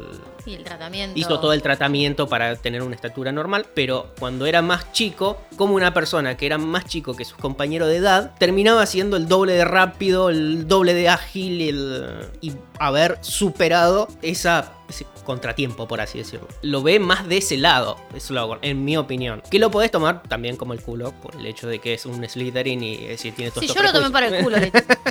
me hago cargo. A mí Slogan es un personaje que no me parece malo, pero no me cae tan bien. Como que lo vi de, de un lado del vaso medio lleno y vos lo viste del lado del medio vacío. Eh, pero bueno. Vos le, tiraste una mirada más bondadosa, yo una más condenatoria, pero bueno. Pero bueno, está. Para mí es un personaje que sí, en, en, alma de personaje, en el que es transportado de, personaje del libro a la peli, ellos dos, para mí, como que se fusionan muy bien, digamos. ¿Te parece que Jim Broadbent lo, lo, interpretó bien? Y lo más fiel al libro posible, te diría. Es como yo interpreté a ese personaje en el libro, para mí es como se, se ve en la peli. Bueno, Así que a todo esto vuelve Dumbledore, que bueno, hacía bastante tiempo que no estaba en cámara y dice, pará, este actor está actuando muy bien, eh, vengo yo y yo también sé actuar.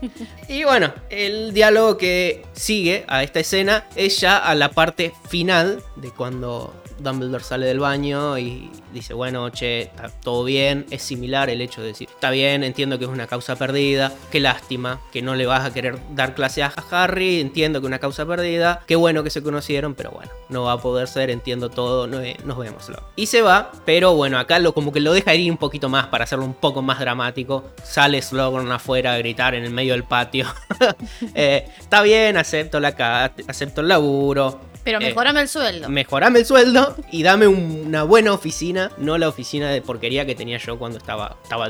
Bueno, en, esa lo banco, negociando las condiciones para un trabajo digno, bien ahí. No, la verdad que bien, porque si tenía una oficina de miércoles. Sí, o sea, a ver, dejar yo mi jubilación para volver a trabajar en el mismo puesto de mierda y no, a ver. Yo acá dentro de todo estoy cómodo. Para volver a lo mismo por el mismo sueldo de miércoles, no, no, hermano. El que me viene a buscar acá sos vos, el que querés que vaya yo a trabajar allá sos vos. Si vos querés que yo vaya, estos son los términos de condiciones, salario y todo lo que yo quiero son estas cosas. Si querés... Tómalo, déjalo. Sí. Y bueno, así que eh, Dumbledore cede, obviamente, como en el libro, y se van. Y no hay una explicación, una charla luego de, de que salen de la casa de Slughorn como hay en el, en el libro. Y después la consecuente charla que pasa en la madriguera, eso no existe en la peli, porque en la peli fletamos todo eso.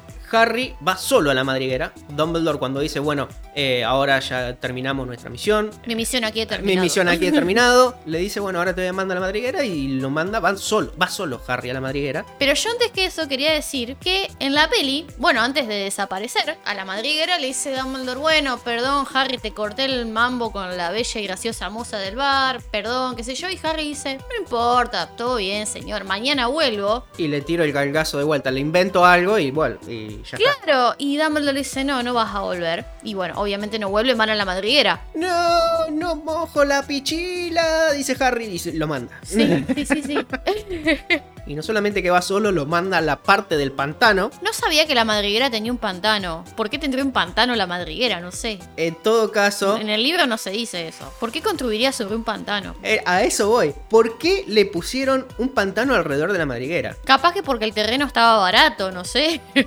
Pero nosotros vimos la madriguera. Y en la segunda Segun- peli. sí. Segunda y tercer peli se nos muestra. Y la cuarta peli. No, la tercera no. La cuarta. La cuarta, perdón, sí, en la tercera vamos derecho al, al, Al caldero. al caldero chorreante. Pero más que nada en la segunda se nos muestra como el exterior, visto de, desde a- De arriba. de arriba, cuando llegan con, con el auto, con el Foranglia. Vemos todo un paneo de dónde está ubicada la madriguera, dónde hay un garagecito para guardar el auto, dónde están las gallinas, dónde están toda una disposición geográfica de las cosas de la madriguera. Y vemos que no hay nada, no hay un pantano, es como un campo. Están en el campo, viven en el campo. Eh, empiezan a cambiar esto, que decir, ¿qué mejora a la peli o al- a la saga que vivan en, en un pantano los Weasley? No le hacen nada. No, no- No sé, capaz le llovió mucho, se les inundó el terreno. Vaya a saber qué pasó. Le bajó la napa. No sé, le saturó la le napa su- y. Le subió la napa en todo caso. Sí, no sé. No Eh, sé. y bueno, la madriguera siempre estuvo en una, una zona rural, como decía, pero al rodearla de un pantano es como que le saca lo agradable que era el lugar para Harry. Harry sabía que tenía el jardín lleno de gnomos, el gallinero, el huerto donde jugaban al Quidditch, toda esa estética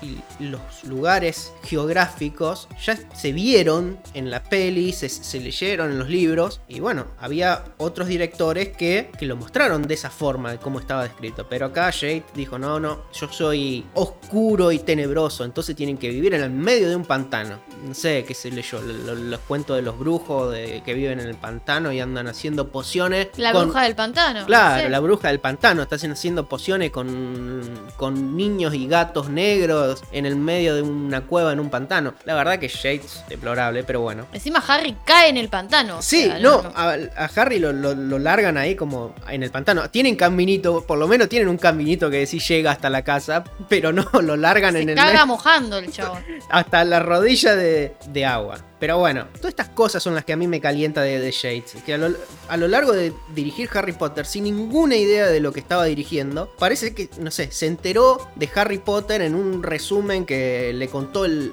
sobrino eh, en un asado de domingo y con el escabio y la modorra de la, de la sobremesa, le quedó algo en la cabeza que decía, ah, Harry Potter, la madriguera así de unos brujos, estarán en el medio del pantano, qué sé yo, ponele, lo hago así, y lo hizo al estilo Bender, Harry Potter al estilo Bender, pero sin los juegos de azar y la mujerzuela, y terminamos con estas tonterías rancias que están todas desparramadas durante toda esta saga de Shades que no, no tienen ningún sentido. Pero bueno, a fin de cuentas, Harry está en los terrenos de la madriguera, pero antes de ver que Harry llega a la madriguera, se nos muestra el interior de la casa de la madriguera, porque vamos con Ginny directamente, que encuentran las, las valijas, el baúl, Hedwig y todos esos que están esperando a Harry.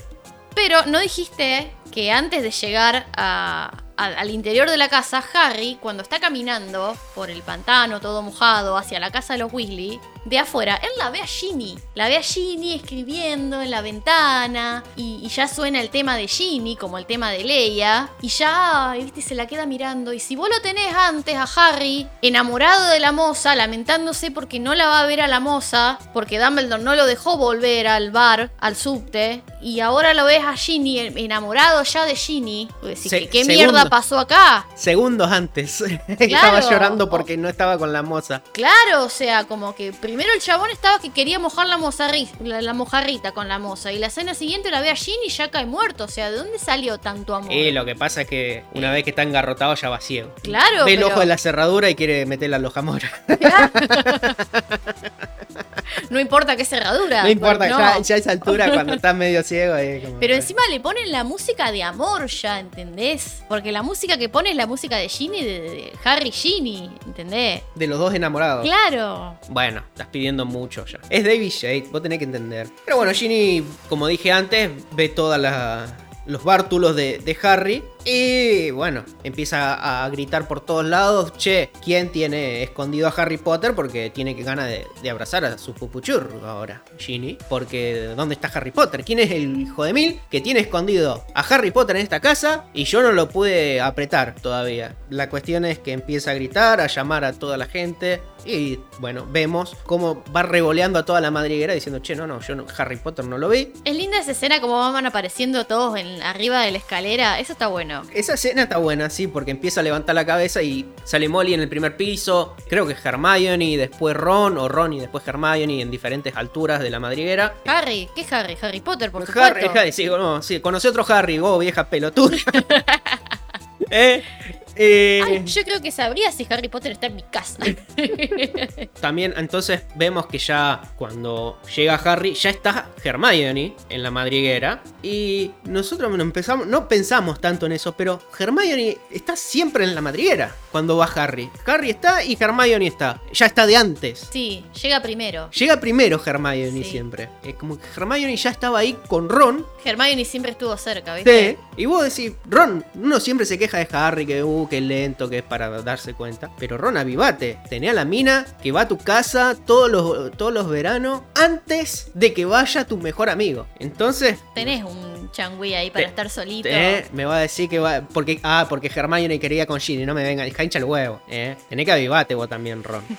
Yo siempre también pienso que, que el- por eso la, la billetera de los Weasley no conoce el peso del, del galeón. Porque siempre tienen 50 personas de vacaciones en su casa. Están alimentando gente por todos lados. Y encima que son pobres, no tienen un mango, tienen siempre 3, 4 personas de más. Sí, pero Y es lo que e- me gusta de ellos, que no le niegan el alimento a nadie. bueno, aunque en este verano, en la peli, a diferencia de lo que pasa en el libro, este verano no están, bueno, en otro verano no estaban, pero eh, lo que pasaba eh, este verano era que estaba Bill y Fleur en los libros y en la peli acá no hay rastro. No, No hay rastro de ellos, así que por lo menos se ahorraron un par de Galeon para darle comer a Bill y a Fleur. Aunque ellos ya tenían su sueldito de, de, de cosas. De gringos. De Su buen sueldo, además. Así que, Sí. Bill, pagate las facturas. La luz, el Claro, agua, algo. el gas. Paga Sí, internet, sí. algo. Pero bueno, la escena continúa, que Harry entra al comedor y la encuentra a Ginny de espaldas, que estaba buscando a Harry. Y lo primero que hace es agarrarla de atrás y le dice, acá estoy. No, mentira. Eh,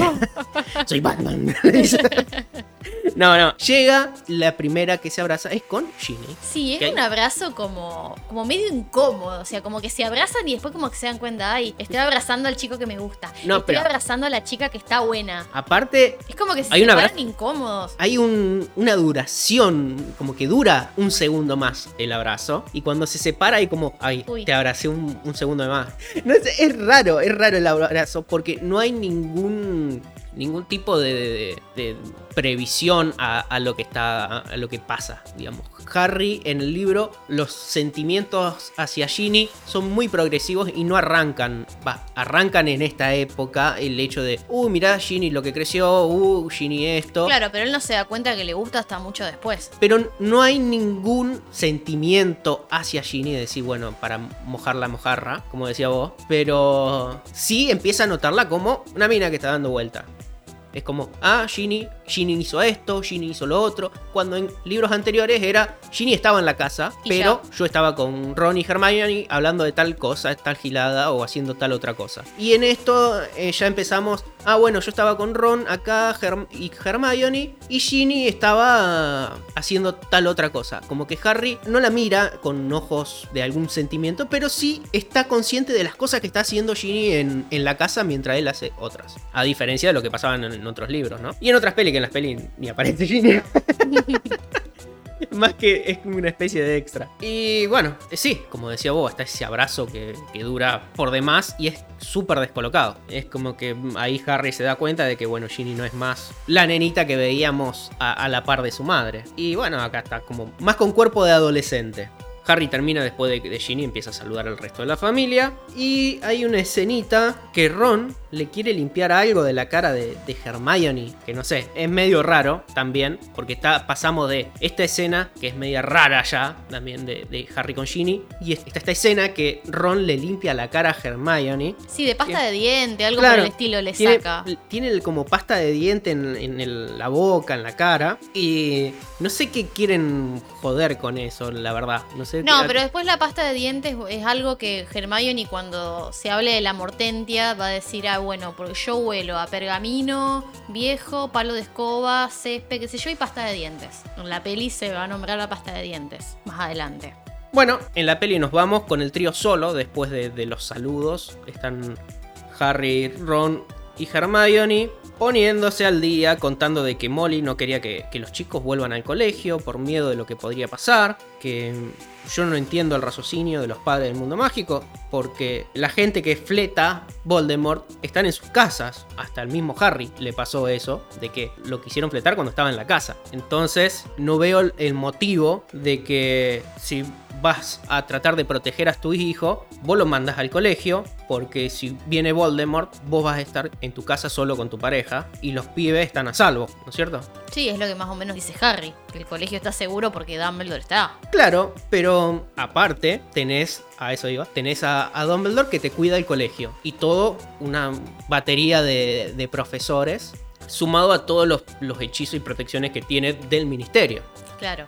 ¿Por qué van a estar más a salvo con vos en tu casa que estando en Hogwarts? No, no- no entiendo el, los el raciocinio de los padres, porque es verdad, todos los la gente que, que secuestran o que matan, los matan en sus casas. No, no hay nadie que decir, ah, bueno, pero mataron a un montón en el ministerio y en Hogwarts. No, no, No. pasó. No. Entonces, bueno, yo lo, lo veo raro, la idea esta de, de que tienen los, los padres del mundo mágico. Y bueno, la charla continúa sobre también sobre la edad de Dumbledore, que ahí sale el cálculo de que Dumbledore tiene unos 150 y pico de años, que no dice mucho a la, a la peli, pero bueno, acá en esto lo que pasa es algo que vas a contar vos a continuación, es el tema de que en los libros Harry los pone al día a Ron y Hermione, pero acá en la peli no pasa. No, lo que tiene la peli es que ellos están como quemando un diario con magia. No sé por qué harían magia si ya se sabe que no pueden hacer No pueden magia. hacer magia. Y en el diario se ve la imagen de Draco y Narcisa, que es la escena que viene después de Narcisa y Bellatrix yendo a ver a Snape Exactamente. para proteger a Draco. Hacen esa conexión que está buena, está bien hecha, pero bueno. Pero bueno, sí, esto pasa después en la peli. Pero en el libro pas- Pero ya en pasó pasó antes. antes, ya lo hablamos, ya hablamos lo que pasa en la, la escena, porque lo comparamos directamente con la...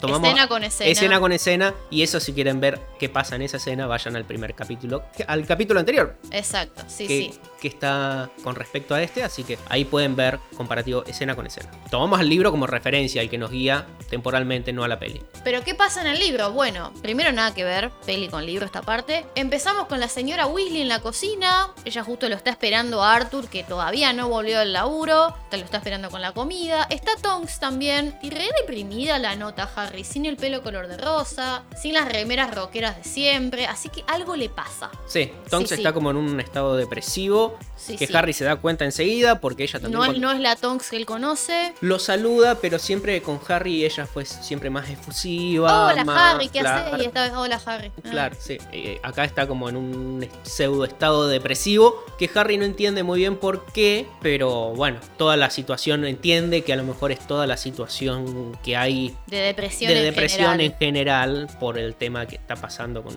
con los dementores. dementores. Bueno, la orden está mucho más activa, la caída de Sirius y toda esta bola. Dice, bueno, a lo mejor la afectó tanto como a mí. Claro. Después Hermione comenta que está teniendo problemas para transformarse. Y Hermione también tira que es porque ella se siente culpable de la muerte de Sirius, porque ella estaba peleando con Bellatrix antes de que Bellatrix lo mate. Entonces Hermione hace el razonamiento de que ella piensa que si ella hubiese acabado con Bellatrix, Claro, Sirius hubiese estaría ganado la vivo. batalla. Claro. La verdad, no sé dónde mierda sacó eso Hermione. No sé. Nada que ver.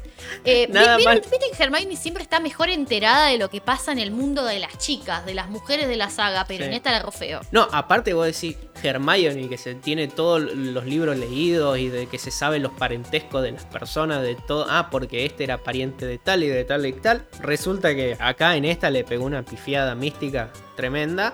Claro, porque, Harry después dice era su primo. Sí. A ver, está bien, vos no lo conociste, todo, pero. Tan triste va a estar, porque sí, Sí, era sí, el sí. primo, sí, la, la persona con la que ella estaba peleando antes fue la que causó la muerte de Sirius. No mató a Sirius, sino que causó la muerte de Sirius. Fina diferencia, es cierto. Es fina la diferencia, pero es diferente. Sí. Diferente a lo que pasa en la peli también. Entonces, Harry como que, sí, te entiendo que te sientas mal, pero ah, sos una Auror y va a estar revolcándote en tanta miseria por, por esto. Sí, sí. Como que no le, no le cuadra, pero bueno. Sí, nosotros, bueno, ahora sabemos que es por, por el rechazo de Remus, que yo este en Olvido de Mentiras lo dije, que me parece que eso de andar llorando por los rincones, no amiga, no hermana, yo ni, ni una lágrima derramaría yo, la verdad. Eh, Bueno, ¿Sabés la escena de celos que le hago yo a Lupin? O sea, así sabés lo que te perdés, mi amor.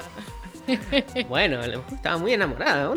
Cada uno se enamora Sí, como a mí quiere. me parece patético, pero bueno. Cada uno se enamora como quiere. Cuestión, tenemos novedades en la vida de los Weasley. Primero que Arthur lo ascendieron, por la coyuntura actual crearon en el ministerio una nueva oficina y lo, sa- y lo pusieron a cargo. Lo sacaron del sucucho ese de la oficina de Betty la Fea donde lo tenían. Claro, junto como a tres personas más. Claro. Estaban en un armario de escoba do- dos o tres personas. Sí, ahora lo pusieron a cargo de la oficina para la detección y confiscación de hechizos defensivos y objetos protectores falsos. La, anda a hacerle la sigla a todo esto. Sí, no sé, busca la voz. Ahora tiene a 10 personas a su cargo y bueno, todo esto surge porque con todo este quilombo hay mucha gente tratando de aprovecharse del miedo de la población y meterles gato por liebre. Mundungo Fletcher, por ejemplo. Claro. Bueno, de todos modos, mucho ascenso y todo, pero lo siguen explotando porque el tipo son las 12 de la noche y no volvió a la casa.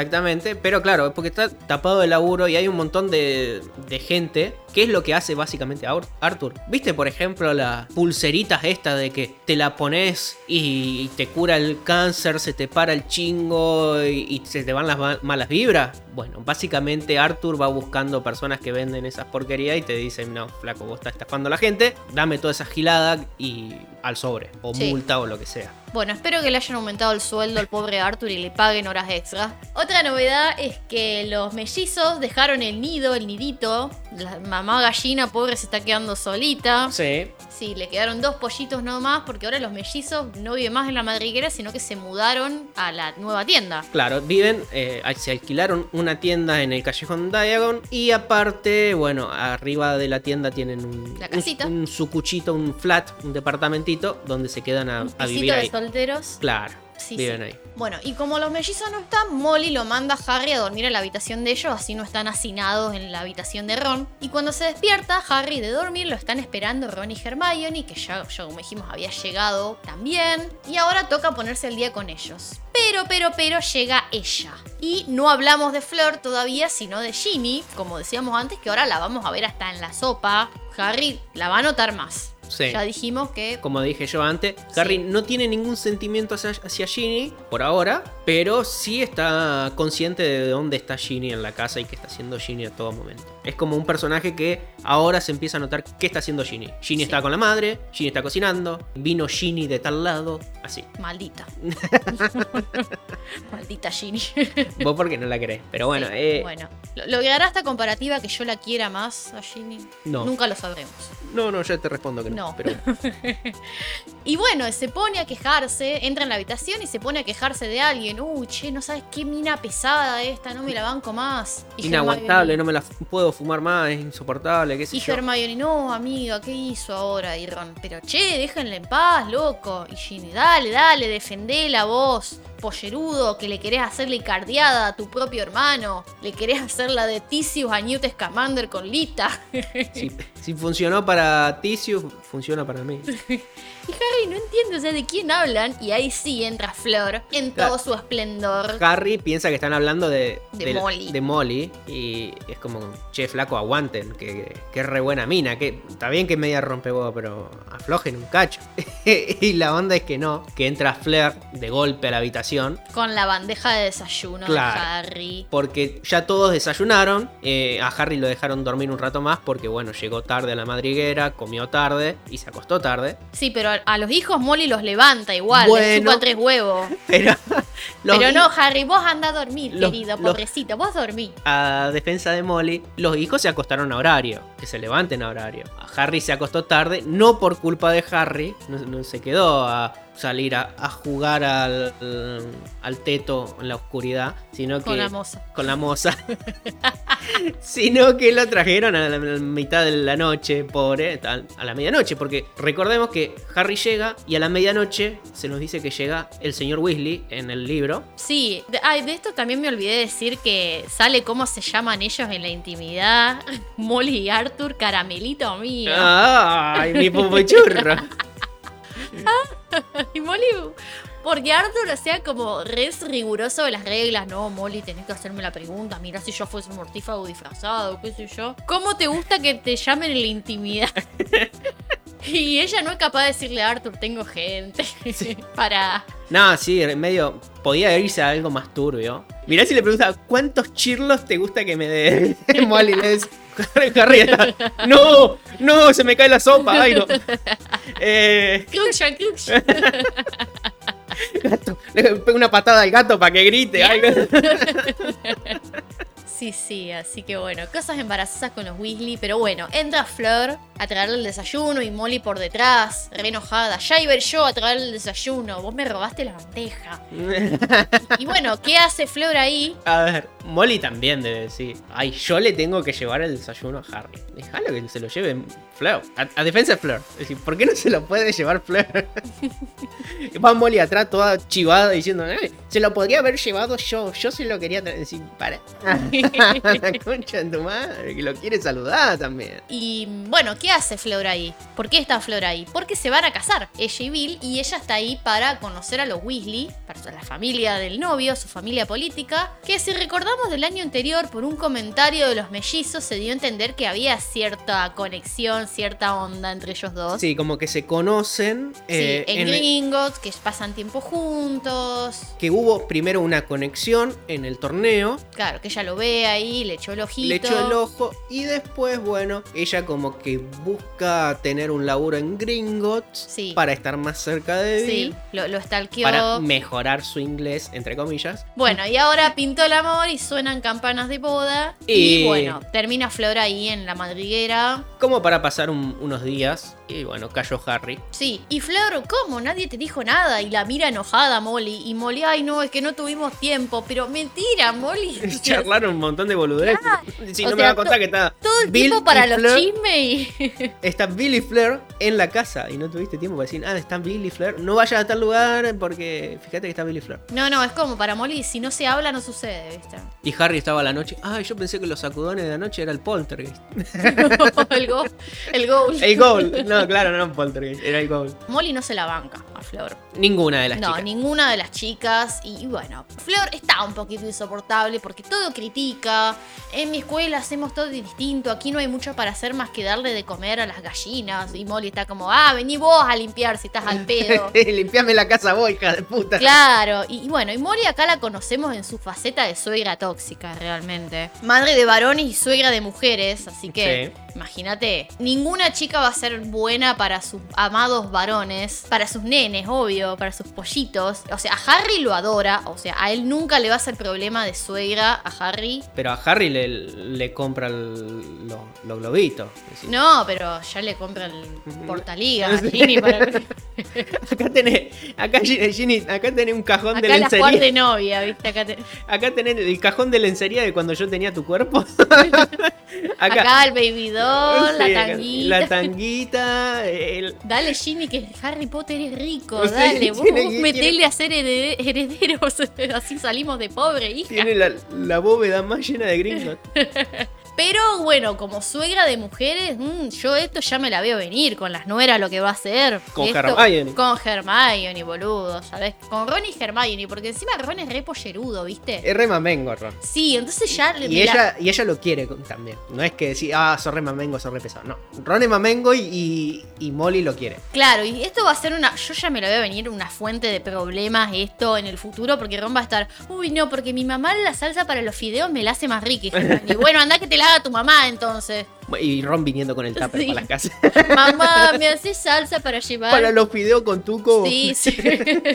sí, así que Molly suegra tóxica. Llame, lo que va a hacer ese grupo de WhatsApp de las nueras. Todas criticándola a Molly. Y Molly también, o sea, metiendo, ya la veo, metiéndose en la crianza de los hijos, de los nietos, digo. Pasándoles por encima de, de las madres. Malcriándolos, sí. Y sí, a ver, ¿qué trabajo tiene que hacer el abuelo? Malcriar a los pibes. Otro laburo no tiene que hacer. Está bien que lo haga. Pero bueno, las peleas con las nueras. mm, Ah, bueno, también. ¿Qué otro trabajo tiene que hacer? Sí, sí. Bueno, cuestión de que Flor se va. Ginny dice, mi vieja no la soporta. Y Molly, no, nada que ver. No, no, estás mintiendo, no. Nada más pienso que se están precipitando un poco con este casamiento. Con todo esto del innombrable, la gente toma decisiones apresuradas. Y esto ya pasó antes. Y la gente se escapaba para casarse a las apuradas. Y Ginny, ay, sí, como vos y papá. Y Molly, ay, bueno, pero yo hice con gracia. Sí, pero yo lo digo con gracia. Bueno, las chicas después siguen hablando de que Molly va a tratar de impedir la boda por todos los medios. Bueno, dice que la están invitando justamente a comer seguido a Tonks. Las comparan un poco a, a Fleur y a Tonks. Claro. Y las chicas, bueno, muy amigas de Tonks, dicen, ay, bueno, porque Tonks es inteligente, es Auror y Harry, bueno, pero Fleur fue campeona en el torneo de los tres magos. Sí. O sea, no es boluda. Y Hermione, ay, vos también la vas a defender. Pero no, a ver, las chicas no la quieren, la ven como una amenaza a Fleur, obviamente, porque está bien que no la aguanten, pero hay mucha hazaña.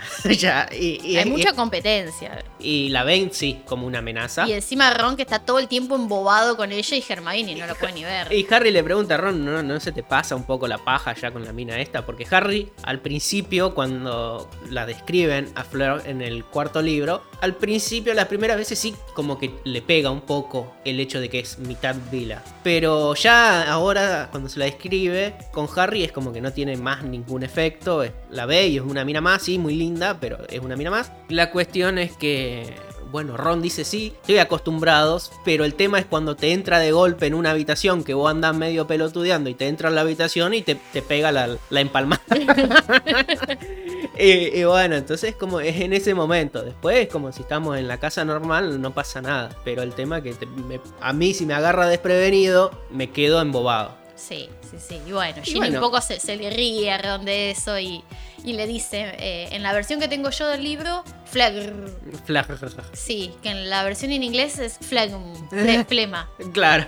Sí, sí. Y Molly además es como que anda haciendo laburos por detrás, ¿viste? No le va de frente a Billy y decirle, y no, mira, no me parece, no estoy de acuerdo. Porque el chabón no le va a hacer caso. O sea, No. poco le importa lo que diga la madre. Imagínate todas no las es- veces que le dice que se corte el pelo, que deje de usar esos aritos de mierda. No, ya le chupa tres huevos. Bill no es que decirle junta resentimiento a la madre, sino como que le divierte todo el hecho de Sí. que la madre esté tan. ¡Ay, cortate el pelo! Y le dice, "Nah, no, Mamá, déjate de pelo". joder, Y se caga de risa. O, o todo este temas con, con Flair, que para mí Bill sí lo tiene, sí se da cuenta porque Bill no es ningún boludo. Pero él se caga de risa del hecho de que la madre por ahí no quiere que esté con Flair. o- es como que él se lo toma toda a la ligera y le resbala todo, honestamente. Sí, Pero bueno, yo también, a ver, poniéndome al lado de Flor, es como que qué feo es estar en un ambiente, Un ambiente que- hostil, digamos. sí, que- O sea, porque cuando Bill se va, ella queda sola con tu suegra. Sí, ella la- Y tu suegra la- no te quiere. está laburando mediodía solamente en, en Gringotts. Entonces tiene todo el, el tema de que a lo mejor se come, a lo mejor labura a la tarde, ponele, media tarde. Y se tiene que comer a toda la familia.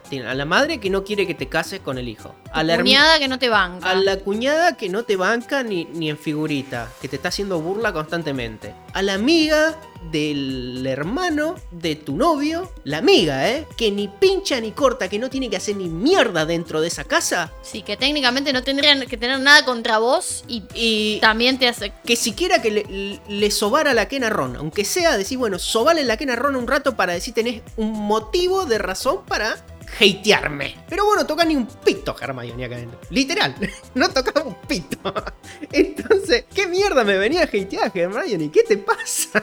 ¿Qué me hateas? Sí, sí, sí. Está bien, vos venías más tiempo antes que yo, toda pagó la derecho de bola, pisto, vos pagaste derecho de piso, lo que vos quieras. Pero de ahí a hatearme a mí, no tocas un pito, Hermione. ¿Qué te haces? ¿Qué venías a hatear? Y bueno, lo de Ron medio buitre, pero yo también lo entiendo por el hecho de que Bueno, Ron es un Virgo, así que. eh, sí, le falta mojar el pepino, pero también es una vila, el medio, el, el gen vila de, Sí, el cuarto vila de, de- de una de las abuelas. de una de las abuelas le pega más a Ron. Y entonces es como que, bueno, también lo veo como un hecho más biológico, no biológico, como científico y biológico por el hecho de Fleur, que tiene ese poder de engatusar a los que son un poco más débiles de, De mente.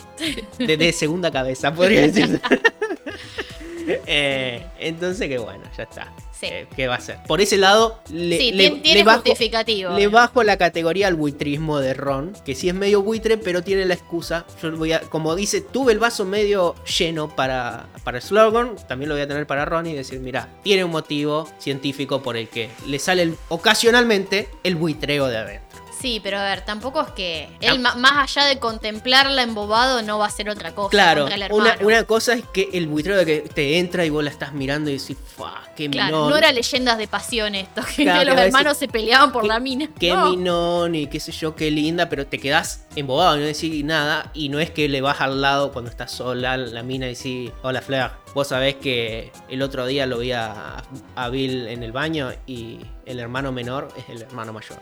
Eh, entonces no, no es que anda No, haciendo no. giladas por ese estilo, sino que queda embobado, nada más. Sí, sí, no, no, no hace otra cosa más que eso. Bien, Percy sigue sin hablarles, porque Harry pregunta por Percy, y bueno, recordemos que en esa casa no se habla de Percy. No, no, no, no. Bueno, es como que es más fácil para él seguir haciéndose el ofendido, a pesar de que ahora sabe que él estaba mal y los padres tenían razón. Pero bueno, los mellizos parece que la están juntando con la pala. Literal. Literal, están sacando de pobres a esa familia, así que Flor elegiste al hermano, al hermano que no era, pero bueno. Harry de repente se acuerda que tiene que contarles lo importante, que era lo que estuvo haciendo con Dumbledore esa noche, y que le va a dar clases particulares. Y bueno, pasamos al tema de la profecía, que acá les cuenta que sí, que el profeta tiene razón, que yo soy el elegido, soy el, que, el único destinado a pelear contra Voldemort. Y Hermione, pero la profecía se rompió. Sí, pero, pero, Claro, pero, yo escuché la verdadera en el despacho de Dumbledore. ¿Cómo? Bueno, él resulta que a quien se le hizo la profecía esta era a Albus Dumbledore. Fue la primera persona que escuchó la profecía. Entera. Así que asumimos que ese recuerdo que está guardado de la profecía era el recuerdo de Dumbledore. Sí, sí, sí, tal cual. Es que dice eso, el registro de la profecía se hizo A Albus Dumbledore. claro. A, A, B, ¿cómo era? A, P, B larga, W, da- D, D, D. S, P, T, claro. y bueno, ellos como que están impresionados por lo que están escuchando. Por supuesto lo apoyan a Harry. Para Harry es como un gran momento del decir, bueno, mira, estos chicos no están huyendo despavoridos como yo pensaba y no, Claro. se están quedando conmigo no matter what. Claro, el, el- el tema es que Harry tenía miedo de que cuando le cuente todo este quilombo de que sí se iba a tener que fletar con Voldemort, él tenía miedo de que los amigos se asusten tanto de que se vayan. Y bueno, los otros es como que sí, se sorprenden y toda la bola, pero está. Sí. Es como, wow, loco, qué viaje, pero ya está. Lo que sí pasa es que Hermione, mientras estaba nerviosa de que Harry estaba relatando todo este tema, de que se había enterado en el despacho de Dumbledore el año anterior, Hermione estaba toqueteando un- uno de los juguetes del, de los gemelos que tenían escondido ahí y se sale un como un guante de boxeo y le trompea un ojo que le deja el ojo moreteado por un tiempo y que no se lo puede sacar. Sí, sí, bueno, un datillo de color Sí. esto. Y Harry les termina diciendo, les termina diciendo otra cosa importante que, las, que es que las notas de las matrículas de honor en brujería deberían llegar ese día. Y Hermione, ay Harry, eso es lo primero que nos tendrías que haber dicho. ¿Cómo no nos dijiste antes? Ya mismo me voy a ver si llegó una lechuza. O sea, las prioridades de Hermione.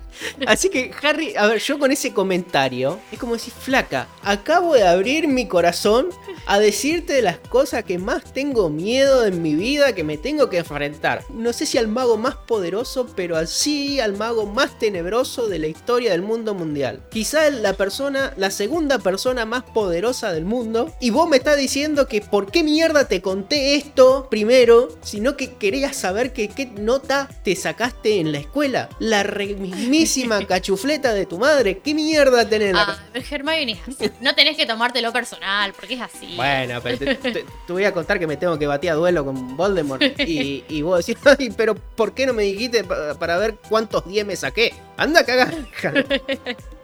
Y empieza a paniquear Hermione. Ay, creo que me fue mal en runas antiguas. No sé si respondí bien tal pregunta. Y Ron, ay, cállate Hermione, que seguro cuando veas tus días extraordinarios. Y, y bueno, llegan las lechuzas. Y las notas de Harry son, recordemos que teníamos las aprobadas, que son extraordinario, supera las expectativas y aprobado. Sí. Aceptable. Que bueno, esas son las tres. Aceptable es como pasaste de Sí, pedo. un 6. Un supera las expectativas, te irías de un 8 a un 9. Y extraordinario Es un 10. es un 10. Sí. Y las desaprobadas, que son desastroso, insuficiente o insatisfactorio y troglodita, que básicamente es un 0. Claro. Y las notas de Harry son astronomía aceptable, que sí, porque fue ese examen fue el que se pasó viendo lo que le estaban haciendo a Hagrid Claro, y no, no es y que a no sabía. esa noche. No es que no sabía, pero que no alcanzó a terminarlo, No, básicamente. sí, no, no, no alcanzó a completar el mapa porque, bueno, circunstancias. Claro, se puso a, a curiosear qué pasaba con el tema de Hagrid con eh, Umbridge, que estaba pasando en, en el patio del colegio, por eso no lo pudo terminar. Claro. Cuidado de criaturas mágicas supera las expectativas, bien, así que Hagrid acá, contento. Sí. Encantamiento supera las expectativas, Fleetwick. sí, bien, una de las que sí o sí tenía que tener adentro para seguir con las éxtasis para ser Auror. Sí, quizá yo si hubiese sido Fleetwick, un extraordinario no lo podría pedir. ¿eh? Es una materia muy básica, digamos, encantamientos para mí. No básica en, en fácil, es básica que vos deberías... Base. sí, básica Sí. de base. Pero bueno, Fleetwick no Es- es supera las expectativas. Es bastante bueno sí, Fleetwick. flexible. Sí.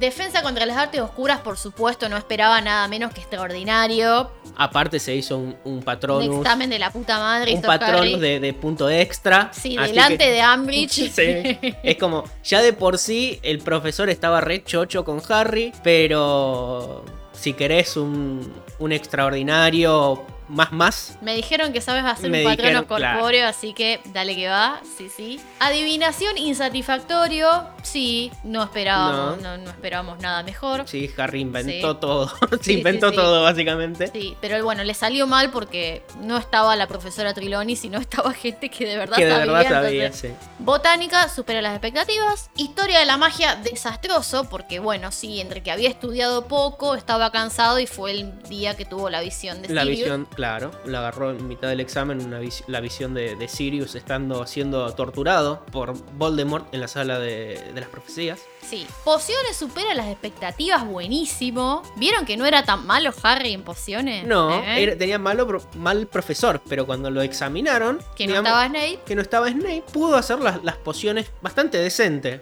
Sí. Supera sí. la expectativa. Yo me esperaba un aceptable, honestamente. Sí, pero bueno, Harry se lamenta porque con supera las expectativas no, No le daba. les- no le alcanzaba para seguir con pociones. Y transformaciones supera las expectativas. Muy bien porque Minerva le había dicho, mira, te vas a tener que poner las pilas porque vos conmigo tenés un promedio aceptable, así que vas a tener que trabajar, Potter, y lo logró. Bueno, así que aparentemente como que se esforzó para las dos materias, para pociones y para transformaciones. Encantamiento a Harry siempre le fue bien. Y bueno, el, la- el fuerte de Harry siempre fue la defensa contra las artes oscuras. Así que bueno, mejoró con respecto a lo que Minerva le había dicho que tenía que mejorar. Así que bien, el tema es que acá Harry se, se da por entendido de que ya el sueño de ser Auror quedó por el piso con el supera las, las expectativas de, que le había dado Snape. Sí. Va, en, en realidad Snape no se lo dio, se lo dio el ministerio.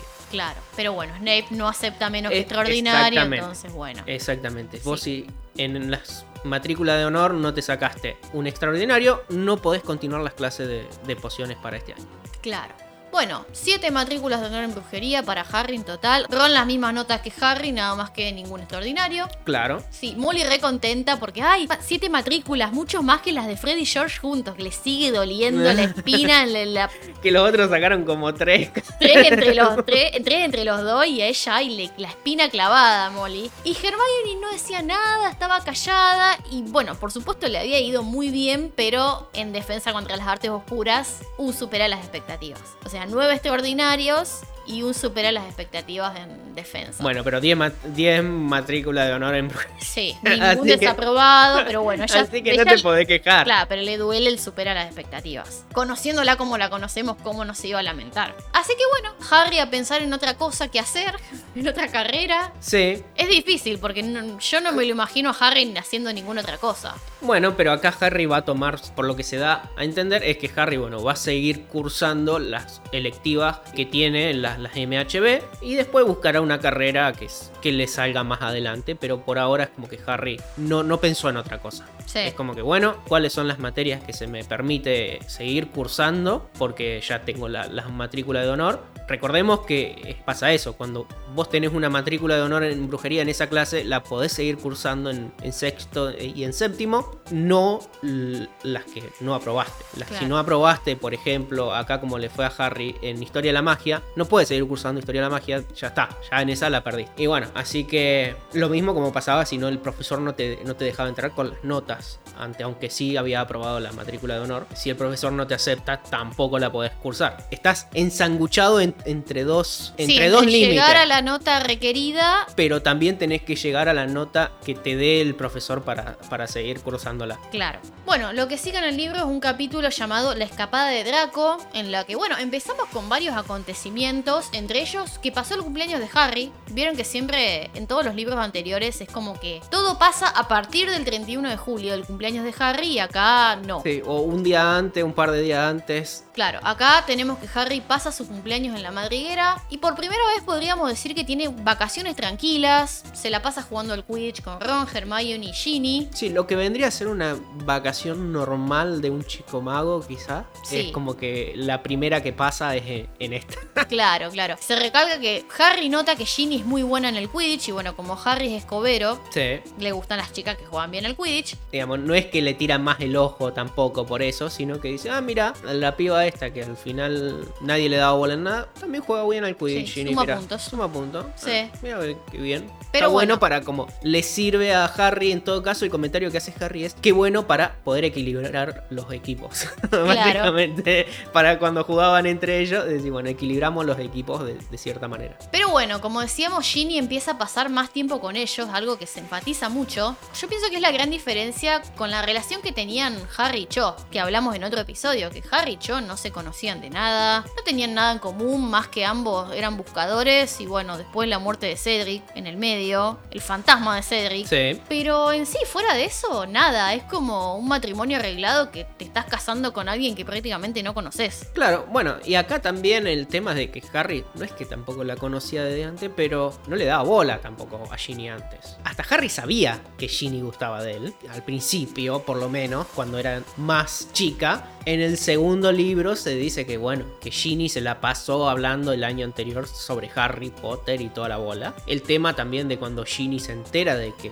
Harry Potter tenía el diario donde ella había contado todas sus cosas sobre Harry Potter y tenía miedo de que Harry se enterara de todas esas cosas. Entonces, uno como lector sabe que Ginny le tiene el ojo a Harry. Harry, un nabo, no tiene men- menos idea que la mierda, pero capaz que estaba a lo mejor enterado de que Ginny en una época le había tirado el ojo desde chica. Y bueno, es eso nada más del tema de que Harry, o Ginny mejor dicho, empieza a formar parte del grupo de los tres. No son cuatro, pero es una, una recurrente. Sí, digamos. sí, sí. Pero bueno, un punto más que le suma a la relación Sí. Ginny y Harry. Que bueno, que comparten más cosas. Sí. Lupin nos trae noticias, malas noticias. Por ejemplo, que lo encontraron muerto a Igor Karkaroff, lo cual era de esperarse, porque el tipo había hundido a demasiados mortífagos en su afán de salvarse de Azkaban. Sí. Ya se la tenían jurada. Andaba escapando. Karkaroff estaba escondido, estaba escapando de los mortífagos. Sí, de hecho huyó cuando pasó el regreso de Voldemort. Apenas regresó, que le, le empezó a, a quemar la, la marca tenebrosa en el brazo, no acudió y se las tomó. Sí. En el Callejón Diagon desaparecieron también Ollivanders y Florian Fortescue, el de la heladería. Sí, que esto es lo que vemos al principio en, el, en la peli. Claro. Sobre Florian Fortescue no sabemos con qué fin lo hicieron desaparecer, pero después por los escritos de JK ella cuenta que en Borradores tenía la idea de que este tipo, que si recordamos del tercer libro, le daba helados a Harry mientras le contaba de historia medieval, porque era un tipo muy versado en historia medieval. Incluso tenía, había tenido un antepasado que fue director de Hogwarts, Dexter Fortescue, que vemos el cuadro en el despacho de Dumbledore. Ajá. La idea era que de alguna manera el trío en el último libro lo rescate de donde esté y a través de él Harry se entere sobre reliquias históricas como la diadema de Ravenclaw, la varita de Sauco y demás. Pero bueno, ella dice que mientras estaba escribiendo las reliquias le pareció que quedaba mejor que esa información Harry la reciba de la Dama Gorda o de Phineas Nigelus. Entonces bueno, al pobre Florian Fortesque parece que lo chuparon para nada. Bueno, y a lo mejor, bueno, sí, después quedó un poco más orgánico el hecho de que esa historia se repartió al final con Xenophilus para la historia de la reliquia de la muerte, Ollivanders por el tema de las varitas. Ollivander con el tema de las varitas, Sí, Phineas Nigelos con el tema de, de la espada y todo eso. Y la dama gris. y la dama gris, sí, Nick casi decapitado, que le pasa el dato de la dama gris, la dama gris que pasa la historia Dato de la diadema. de cómo fue la historia de la diadema, y Harry que bueno, después en, en fin saca la conclusión de dónde está la diadema. Bueno, la peli ni se lo nombra, aunque sí está hecha la fachada de la heladería para la peli en el Sí. Callejón Diagon. Y con la desaparición de Ollivanders surge la pregunta de a quién le van a comprar las varitas los pibes ahora. Entonces, Sí. bueno, Lupin dice y hay otros fabricantes, pero Ollivander será el mejor. Llegan las cartas de Hogwarts con los libros y los útiles y demás, y para sorpresa de Harry, es elegido capitán del equipo de Quidditch de Gryffindor, lo cual es casi como ser prefecto, ya que Hermione le comenta que puede usar el baño de los prefectos. Sí. Que yo la verdad el consejo que le doy a Harry, bah, él ya lo sabe, pero mm, usa otro baño, Harry, porque está ahí Myrtle que les gusta mirar el basilisco. Le gusta, sí, a anda prefectos, así que... Myrtle se conoce todos los, los chotos de los prefectos. Sí, Así. sí, sí. Pero bueno, igual como la pasaron por encima Katy Bell, quiero señalar esta injusticia, porque Katy Bell estaba, estaba de antes. Sí, Igual yo creo que esto viene un poco como compensación por no haberlo nombrado prefecto a Harry el año anterior. Pienso Sí. que viene por eso. eh, y bueno, por lo menos un puesto de autoridad sin tanta responsabilidad, pienso yo. Porque Sí. bueno, Harry como capitán no tiene que andar supervisando a los pibes, cuidándolo, llevándolo de acá, de tal lado. Bueno, le da cierta libertad, pero también tiene una responsabilidad de, de algo que le Que aunque él se mereció ser prefecto, decir, bueno, no te lo di para liberarte de esta responsabilidad, pero te lo compenso con esto. claro, toma esto. Toma esto. Sí, sí. Toma tu insignia de capitán. Sí. Bueno, otra cosa también que no- nos cuenta Bill es que, que la gente tiene que hacer largas colas para sacar la plata de Gringotts por las medidas de seguridad que se endurecieron mucho con lo que está pasando. Así que bueno, hay gente que, así como hay gente que se aprovecha de objetos protectores falsos y qué sé yo, también hay gente que se aprovecha para vaciarle las cuentas a los magos. Y bueno, se van al Callejón Diagon, que bueno, Ron tenía muchas ganas de ir a conocer la tienda de Freddy George. Y todos en realidad. Sí, Bill y Flor se quedan en la madriguera, vaya haciendo, vaya a saber qué. Yo te digo, ¿querés que te cuente qué están haciendo? Van a echarle la culpa al Gold, seguro.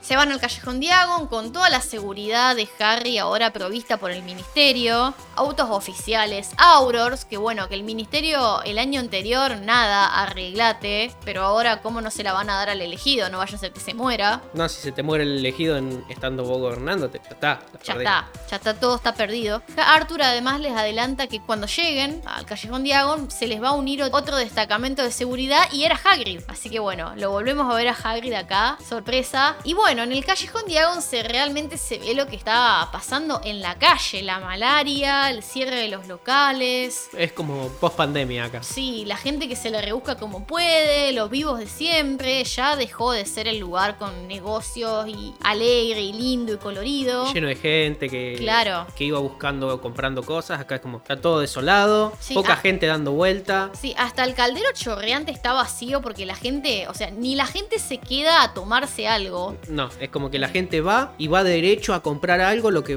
va, tengo que comprar, qué sé yo, medio kilo de ojo de escarabajo y pan se compra medio kilo y se Palasca. pica. Sí, Palasca, sí, no, con, no. con la cultura de bares que tienen los ingleses es triste, realmente. Aparte, sí, era como que la gente antes, como se la describía en, el- en los libros, era que iba de tienda en tienda, mirando que habían las vidrieras, eh, los pibes que llevaban al pibito. Acá no, cada uno va en la suya a comprar lo, lo justo y necesario y se las pica lo más rápido posible para la casa. Sí, y pobre Tom el tabernero porque el caldero chorreante, o sea, estaba re bien ubicado. O sea, todo el mundo que quería entrar y salir del callejón tenía que pasar por ahí. Sí, no y te vacío el local, o sea, nadie para a tomar, a consumirle nada, pobre. No, y estaba re cuando ve que entra un destacamento grande de gente, se ilusiona un montón, pero cuando le dice, no, no, Tom, nos tenemos que. Asuntos de Howard. ¿viste, Asunto de? Hogwarts.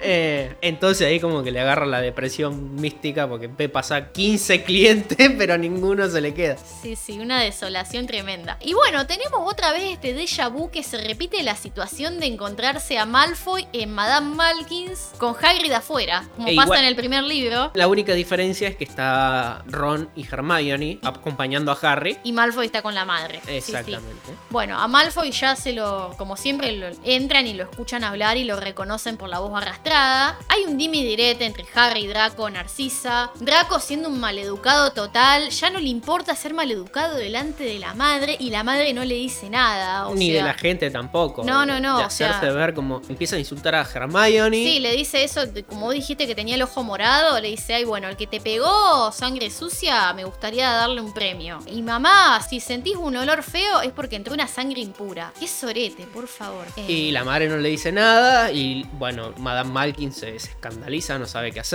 Sí, está en una situación, a ver, como, como toda persona que trabaja en atención al público y, y- Vos decís, tenés que tratar bien al cliente porque te está dando de morfar, básicamente. Pero. Pero estás en una situación que te pueden hacer un desastre, te No, no, no solamente es un desastre, está diciendo algo horrible. Es como que vos le estás vendiendo un remedio a alguien y te está contando, ay, qué lástima que, que Adolfo no está en poder. Decir, ¿qué te pasa? No, no, No. sé qué decirle. mm, Eh, eh, mm. ¿qué, qué haces? Le decís, "Mm, bueno, tomás, son tres lucas el remedio, tomátela. O le, le decís, rajá de acá, sucio de mierda. Le digo, agarrá un escobazo y se lo partí por el lomo. Pero Eh, te perdés la venta. Te perdés la venta. Tenés que decidir en el momento y decir, bueno, ¿cuál es la- el menos quilombo? Tomá, dame tres lucas y tomátela, no vuelvas. Ya Harry y Ron sacan las varitas. Llega Narcisa y dice, "Ey, ¿qué les pasa? Guarden las varitas. ¿Quién se creen que son? Si le hacen algo a mi hijo ya van a ver. Y Harry que está reza así. ¿Y qué vas a hacer vos? ¿Nos vas a mandar a los mortífagos amigos tuyos? Y Madame Malkin está como, no, chico, ¿cómo van a decir eso? Acusar a alguien de tal sí, cosa". Sí, sí. Y Narcisa, "Mm, creo que ser el favorito de Dumbledore te dio una falsa sensación de seguridad,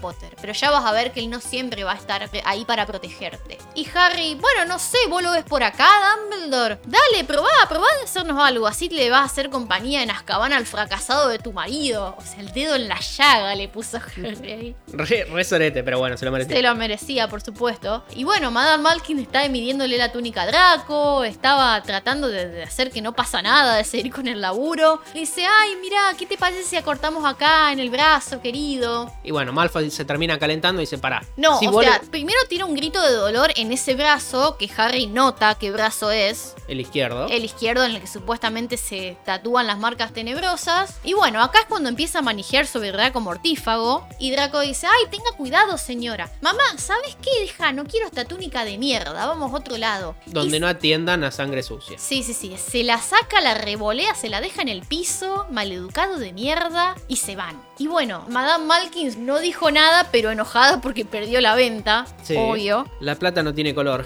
El galeón no tiene color, ni, ni raza, ni cosa. Así que si perdés la venta, estar refunfuñando de si, si estos acá hubiesen entrado 20 minutos más tarde, yo me hubiese ganado la, la venta de la túnica esta. Sí, sí, sí. Y después se van a comprar el resto de las cosas. Acá, para notar que ni Harry ni Ron compraron libros para pociones, porque obviamente ellos pensaban que no la iban a cursar. No, Ni ingredientes, ni nada. Y bueno, toda esta confusión que decíamos antes de que si Dumbledore hubiese dicho, mira, este va a ser el profesor de pociones, hubiesen comprado los libros, no hubiesen encontrado el libro del príncipe mestizo, no hubiesen encontrado la sala para esconder las cosas. sí. Así que bueno, toda una cadena de acontecimientos que empieza acá.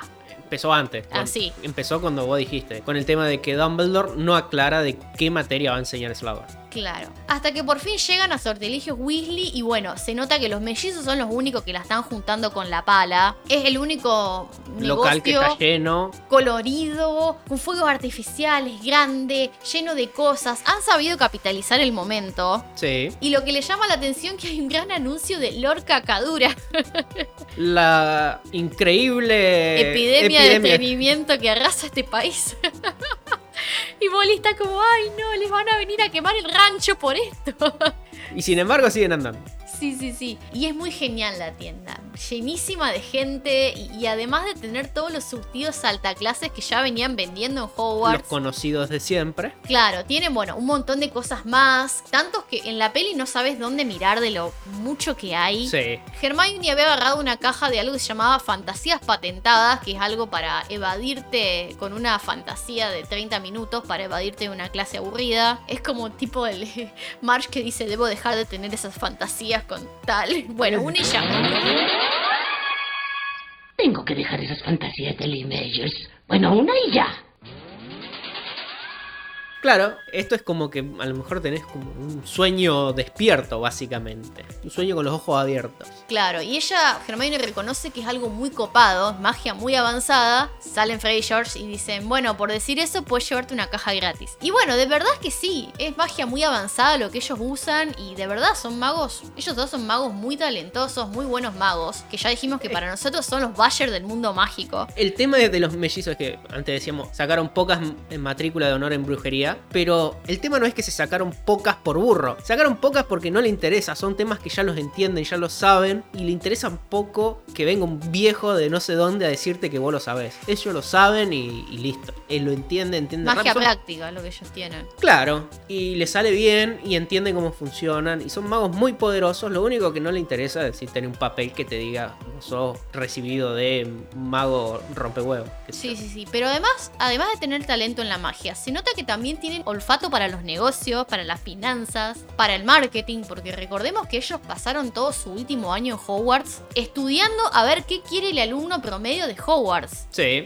Y metieron no solo eso en la tienda, sino que además una línea de magia más seria para magos adultos que no saben, por ejemplo, hacer un protego. Y bueno, justamente ese es el negocio. O sea, lo, lo demás son boludeces. El verdadero negocio lo tienen ahí. claro. El negocio de, de chascos, de, de cosas de joda, lo tienen y, y es rentable, pero este nuevo negocio de artículos pro, por así decirlo, es donde está la guita. Donde ellos descubrieron que El nicho. la- que ahí está la ganancia. Y bueno, ¿qué artículos tienen en este sector pro de Tenían, de por ejemplo, sombreros de escudo, guantes de escudo, capas de escudo. Y así, y son cosas que hasta los del ministerio les compran para los empleados. Claro. En cantidad, al por mayor. Obviamente no sirven para maleficio imperdonable, pero bueno, mejor que la nada son. Claro, si por ahí te quieren hechizar así medio a escondidas, a traición, vos estás completamente protegido. También tenían una línea, por ejemplo, de- del polvo peruano de, de oscuridad instantánea. Sí, una línea dedicada a las artes oscuras. Claro. que- claro, y acá tenemos el famoso polvo peruano de oscuridad instantánea que va a ser estrago en el futuro. eh, Porque, que supuestamente está visto como una especie de, de magia defensiva. Es decir, bueno, te van a atacar mortífagos y tirás eso y te escapás. Pero bueno, todo depende en las manos de quien esté, como todo. Exactamente.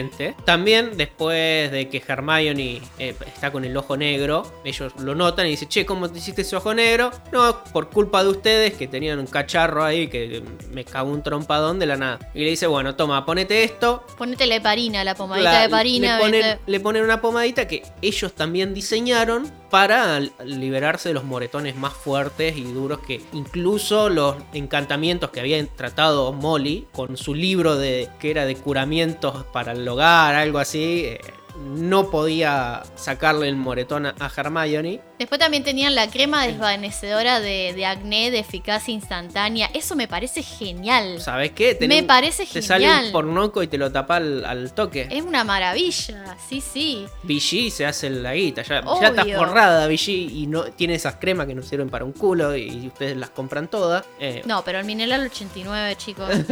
no tengo allá una, arriba, allá arriba. no tengo una mierda de idea Eh, que es un mineral a- 89. pero Auspicia bueno. Vichy este podcast. no, no. No, Queremos a- canje de productos Vichy, chicos. no, no, no, acá me ponen guita, si no, no, no compren Vichy, no compren mierda. Bueno, y a todo esto le empiezan a dar cosas a Harry. Le dicen, agarrá lo que quieras, Harry, agarrá, ni se te ocurra pagar. Pero si alguien te pregunta, decile de dónde sacaste todo esto. Así que bueno, el canje, Harry. Claro, el canje. El famoso canje. Pero bueno, a ver, tengamos en cuenta que Harry es socio fundador. Claro, Harry les dio la plata. Ni siquiera que se las prestó, se las dio. Se las dio. Sí, sí. A ver, si los gemelos tienen un poco de decir, bueno, Harry Potter tiene el.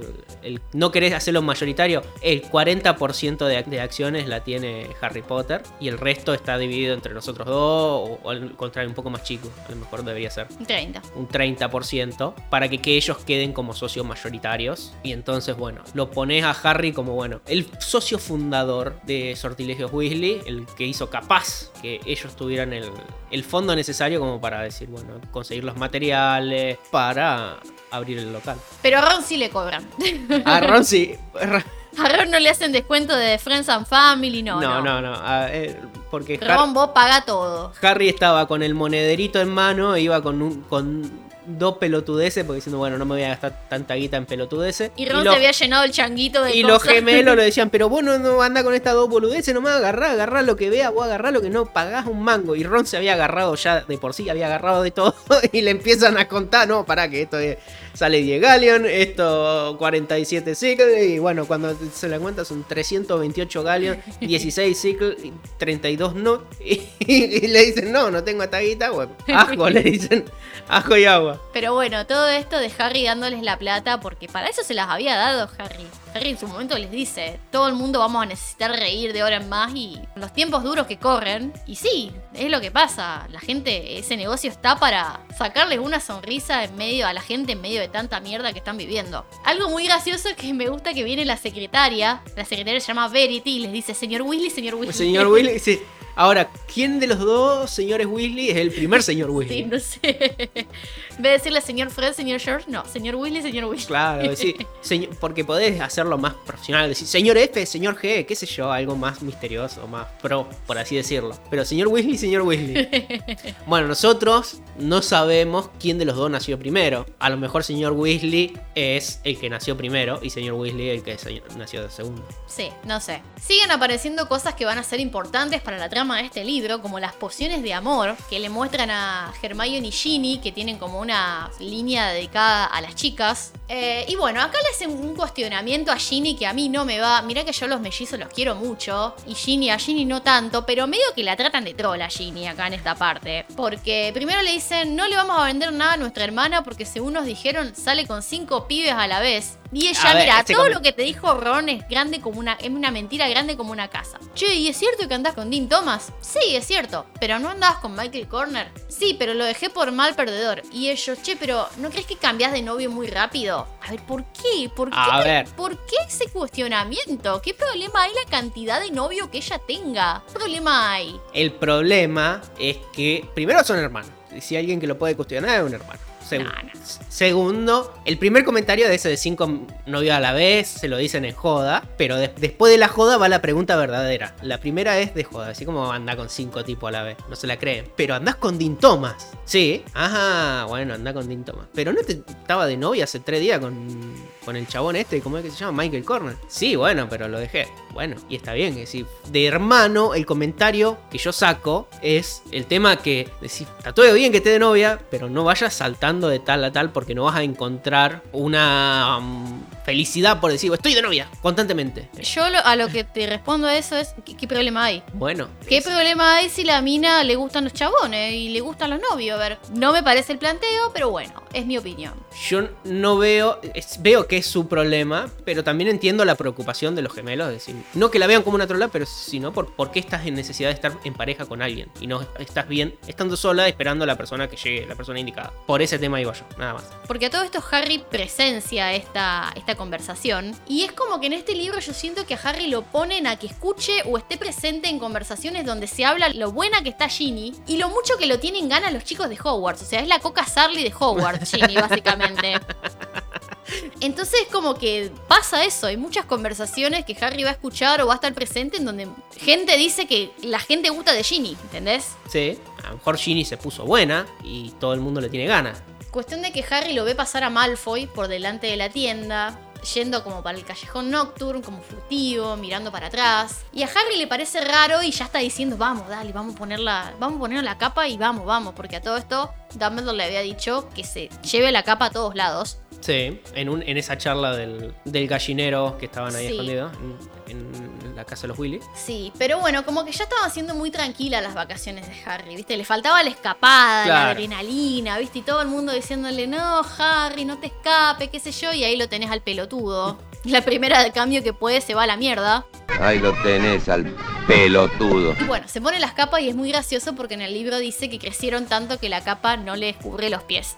Pero bueno, a Harry no le interesa porque si hay tanta gente, lo, lo último que se van a preocupar es un par de pies dando vueltas. Flotando, claro. Así que lo siguen a Draco y termina entrando en la única tienda que conocemos, de hecho, en el Callejón Nocturne, que es Borgin y Burks. Sí. No conocemos otra tienda. Y bueno, no escuchan lo que están diciendo. Lo ven gesticular con Borgin, así nomás, pero no del todo porque Draco está medio tapado por ese armario. Un armario grande que lo está tapando. Sí, que, bueno, si nos acordamos del mismo armario en el que Harry se escondió cuando cayó por error en, en Borgin y Burks. eh, Que y escucha Ron- la conversación de, de Draco y el padre. Sí, y Ron oportunamente saca las orejas extensibles y lo que escuchan es que Draco le está pidiendo que arregle algo o que le diga Borgin cómo arreglarlo. Y Borgini, no sé, habría que ver, ¿por qué no lo traes acá y lo vemos? Y Malfoy, no, eso tiene que quedar donde está. Y Borgin, bueno, no sé, entonces no sé cómo podemos hacer, mm, está complicado. Y Malfoy, ah, sí, bueno, mira esto, a ver si te decidís. Y hace un gesto, hace algo que a Borgin se lo, lo asusta, digamos. Que, bueno, asustado, a pesar de que Borgin solía tratar con ese tipo de gente, Se ve que no le gusta que los mortífagos lo vengan a apretar. Malfoy le sigue diciendo, mirá, Fenry Greyback, que es un amigo de mi familia, va a darse una pasadita por acá para ver cómo funciona todo el proceso, cómo van las cosas. Y más vale que me guardes esto, señala algo, que no lo vendas, que ya te lo voy a mandar a pedir. Y más vale que ni una palabra de esto a nadie, mucho menos a mi vieja. Y se va. Y como los tres quedan ahí con el culo torcido porque no entendieron nada, Hermione se manda a la tienda, o sea, a la que sale. Que esto es re propio de Harry, no de Sí. ella. Porque encima queda re en evidencia. No, O a- sea- a- la, la incógnita menos incógnita del condado. Sí, sí, sí, la mandás a espiar y toca timbre. Sí, no, no. Hermione lo peor. O sea, a pesar, Borgin ya de entrada la ve como alguien que no, no suele ir a, a ese tipo de lugares. Sí. O sea, no, no es de la clientela habitual. Y, y entra y pregunta por un collar. Ah, sí, bueno, ¿y cuánto sale? 20 mil galeón. Ah, bueno. ¿Y eso? Tanto. ¿Y no se lo guardó nadie? y Borgin, ¿eh? No, sí, porque ese chico, viste, ya empieza... Porque, sí, cuando le dice no lo guardan a nadie, Hermione se quería hacer la, la re misteriosa. Y ya, pero ya se re delató con ese comentario. Y ahí Borgin como que no le cabe ni media. Ya le, le caló el vuelo. Y Hermione empieza a inventar esto. De, de que No, sí, ese chico que vino antes es amigo mío, le quiero comprar algo, qué sé para el yo. cumpleaños y qué sé yo. No quiero comprarle algo que ya haya pedido. Y Borgin tiene, no es pelotudo, es pelotudo, pero no tanto. Rajá de acá, La fuera, la fuera. La sacó cagando. Así que Hermione No, no, no. Para espiar, medio que No, no. te falta, Germán. ¿Te- ¿Cuántas te enoja- te hace falta? se enoja con Ron porque Ron le dice, no, bueno, medio que la táctica que estaba empleando no era muy buena y se enoja con Ron. Pero la verdad que Ron tenía razón, decir, bueno, a ver, si te vas a meter, por lo menos, Si la vas a hacer, hacela bien. hacela bien. amiga, si no se te ocurre nada, no vaya así de, cabeza.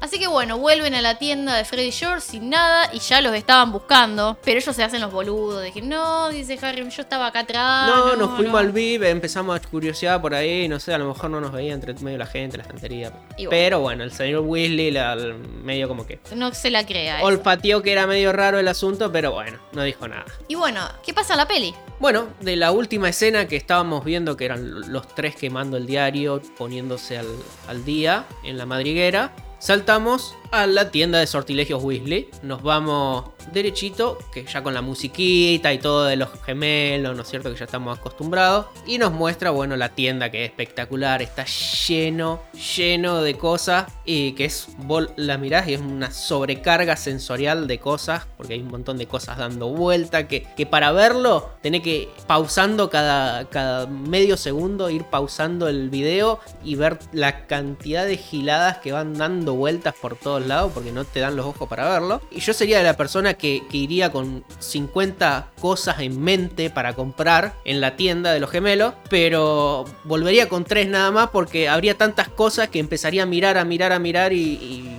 no encontraría nada, estaría mirando como mirándome todas las cosas que hay en la góndola y me olvidaría de, de lo que quería comprar originalmente y vendría con tres cosas que no sabía que existía y ninguna era de lo que yo tenía en la notita originalmente para comprarme. ¿Sabés Por- lo que sería hacer un video? Nosotros que nos gusta subir videos de tiendas de merchandise. ¿Sabés lo que duraría? No, tenés que tener un Instagram por góndola más o menos. Sí, básicamente, sí. No, no, no, no podría. Cubrir esa tienda con la cantidad de cosas, no. Sí, no. Aparte, yo tendría que ir con, con la notita y con un con alguien que me, que me guíe. Con alguien, viste, que te atienda y te diga, bueno, mira, quiero tal cosa. Ah, bueno, vení acá, acá está, y ponerla ahí en el, en el changuito, porque por lo menos para mí, eh, yo me la, vería algo interesante, iría góndola por góndola, artículo por artículo, viendo qué boludez hay y si me la puedo comprar. Porque... Yo tendría que ir con alguien que me pegue en la mano cada, para que no gaste de más. para que no me vaya a la mierda con el gasto. Y ahí también, ahí mientras vemos lo que, las cosas que van pasando en la peli, vemos que los gemelos van haciendo atención personalizada, así que por lo menos eso hay. Y hay un detallecito que no sé si lo escuchaste vos, que se escucha la, la voz de Umbridge diciendo I will have order. Ay, ¿Viste? sí, pasa ella haciendo equilibrio un Eh, muñeco de ella, que haciendo equilibrio sobre una soga. Ay, me, me parece genial Sí, eso. es- tiene ah, ese sonidito. El tema es que ese diálogo, esa línea, pasa al final de la quinta peli, cuando ella está discutiendo con, con los centauros. ¿Te acordás? Ay, ellos no estaban. Y no solamente los gemelos no estaban en esa escena, sino que estaban Harry y Hermione, sino que ellos ni siquiera estaban en el colegio en esa época. Para esa época ya se habían, habían desertado, por así decirlo. Habían hecho todo el quilombaje y ya no estaban más. Así y que no, Harry les habrá contado. No sé. sí, no sé. no sé, es como un- una, algo atemporal dentro del- de la saga, del- de la tienda que hay ahí adentro. Y bueno, ahí nos, nos saltan, a- van mostrando a nuestros protagonistas, vemos diferentes secciones de la tienda en la que ellos están y los gemelos van mostrándole qué cosas son. Señor Weasley, señor Weasley. El señor Weasley y el señor Weasley. Vemos a Harry viendo, mirando el- la piedrita del polvo peruano de oscuridad instantánea. O las pociones de amor que están mirando Hermione y Ginny. Y ellos van como de un lado a otro, van mostrándole. Aunque en la peli no, no le dan la importancia a estos objetos como si se la da en el libro. Que en el libro eh, nos explica que, si bueno, este es el polvo peruano de oscuridad instantánea. O a la parte de, de Ginny y Hermione hablando sobre las pociones de amor. Acá en la peli esto no hay. Y lo que tampoco pasa es que no hay una sección VIP o Pro en la tienda. No hay artículos de protección como se nos muestran en el, o como se nos cuenta en los libros. Sino que acá es como que vemos toda la tienda de chasco, solamente eso. Las pociones de amor y todas esas cosas. El pibito vomitando. El pibito vomitando, todas esas mm, giladas que, que uno esperaría de los gemelos, pero no nos enteramos que hay una diversificación del, del contenido dentro de la tienda, que hay un sector de Más serio, Más digamos. serio, exactamente. Y bueno, después lo que vemos es que se nos presenta, entre comillas, al personaje de Cormac, De McLagan, Sí, claro. no lo conocemos por nombre, pero se nos muestra que está ahí adentro y que además le tira el ojo a Hermione. Ay, sí, la mira de arriba abajo. Como Está diciendo, Hermione. Mirá cómo te como, hermana. Sí. Eh, está Hermione, que estaba en ese momento con Ginny ahí curioseando, pero Ginny creo que se las pica de la parte de las pociones de amor y está como relojeando las pociones a ver cómo estaban hechas, mirándolo. Y está Cormac, que con la mirada le está haciendo de todo. De todo, Pero. menos chipada a la tarde. Le está haciendo de todo con la mirada. Cormac McLagan. Mac Mac. Mac Mac. Mac Mac. Bueno, y bueno, ahí Hermione como que se ve y, y se mira un poco como diciendo, tengo los corpiños puestos y ay, bueno, me, me va la mierda porque es como que dice, la, la estaba mirando tan fijo que, que, que Hermione piensa que estaba en bola en el medio del- de la tienda. La estaba poniendo en bola con la mirada este pibe. tampoco. Ya estaba en bola, Hermione la había mirado y se había, de repente estaba en bola. La cuestión es que, sí, zarpada la ojeada que le pegó. Y después, para no quedarse corto, se nos presenta a A Lala. a Lala. Si antes estaba Mac Mac, ahora está Lala. que cuando pasa Ron le dice, ay, ah, hola Ron. Y Hola, que- Ron. ay, hola Mel. Sí, sí, están los, los, dos, los dos intereses amorosos de, de Ron y Hermione de este año. Que sí, está bien. Si en ese momento Mac Mac le estaba haciendo de todo con la mirada a Hermione, que tuvo que correrse porque ya ah, creo que hasta lo estaba sintiendo con la mirada nada más. Ahí en ese saludo que tuvo Lala hacia Ron, casi que los gemelos tienen que pasar el, el lampazo por abajo de donde estaba sentada, y donde estaba parada Lala, porque Pero él no, es como, ah, Ah, hola, ah, la banda, eh, ¿cómo te va? Y la Sí. otra co- sí, estaba sí. re otaku en este momento cuando había Ron. Y bueno, esta es la primera vez que lo vemos a la Bender en las pelis porque ya sabemos que es una compañera que ellos tienen desde el primer año, pero en las pelis no había salido nunca. Sí, no estaba como identificada. Uno podía hasta ese momento identificar. Podía decir, ah, quizá esta es Lavander, quizá esta es Parvatil, pero así a ojímetro a lo, a lo lejos. Eh, en este momento sí, nos ponemos con... Bueno, todavía no, pero ya como que nos presentan estas dos personas que, bueno, Cormac le está tirando el ojo a Hermione y Lavander se está mojando con Ron. Sí, pero acá en la peli te lo ponen a McLagan, a Mac Mac, como que ya de entrada le gusta a Hermione, pero en el libro no, en el libro es... No, no tiene ningún interés por... No, no, es que ella lo invita a la fiesta de Slogan por despecho para hacerlo enojar a Ron y, ahí queda. Claro, No es que después hay una relación entre ellos, es como... El único indicio de que McLaren le tira un, un algo a Hermione es que cuando van a la fiesta de Slughorn, más adelante, que esto ya lo vamos a hablar, terminan justo abajo de un muérdago. Y bueno, viste la tradición de que queda abajo el muérdago, tienen que darte un pico, toda la bola. Hermione lo planta ahí, pero no hay más que eso. No sabemos si pasó algo En- más entre ellos. no. en, en ese momento... Y si pasó, no importa porque... No, no, no, para mí no pasó nada. El interés de Hermione y McLaggen nace para hacerle bronca a Ron porque compitieron por el puesto de, de guardián en las pruebas de Quidditch de Gryffindor. Ese fue el único motivo por el que Hermione le tira los galgos, falsos galgos a, a McMac, pero McMac tampoco en ningún momento tenía un tipo de atracción hacia Hermione. Ninguno. No, No, se no. nombra nada de que McLaggen le estaba arrastrando el ala a Hermione. No, gran diferencia con la peli. Sí. En la peli, bueno, continuamos como que ellos salen de, la tienda de los gemelos y se van a curiosar un poco más adelante que ven la, tienda de Ollivander y empiezan a, a curiosear, se meten en la tienda de Ollivander que está toda destruida, quemada y desde arriba, desde el primer piso, ven que el Narcisa y Draco están como yendo medio escondiditos y bueno, ahí Ron los ve y dice, mira Harry, ¿a dónde irán estos tan escondiditos? Y bueno, deciden seguirlos. Claro, pero va con la madre, Draco. Draco va libro con la madre. En el libro va solo. Claro, en el libro Draco va escondiéndose, va como tratando de escaparse de alguien, como decías vos antes, pero va solo. Es como que se va escapando de la madre, en realidad. Lo que trata de describir el libro es que Draco se está escapando de la madre y acá es como que los dos van escondidos sin que no quieren ser vistos por la sociedad en sí. Y se meten al callejón Nocturne y son seguidos por Harry, Ron y Hermione de lejos, no tienen capa de hacerse invisible y los ven que se meten en Borgin y Borgs y ellos van a espiarlos desde el techo. ¿Cómo subieron al techo? Parkour. Parkour!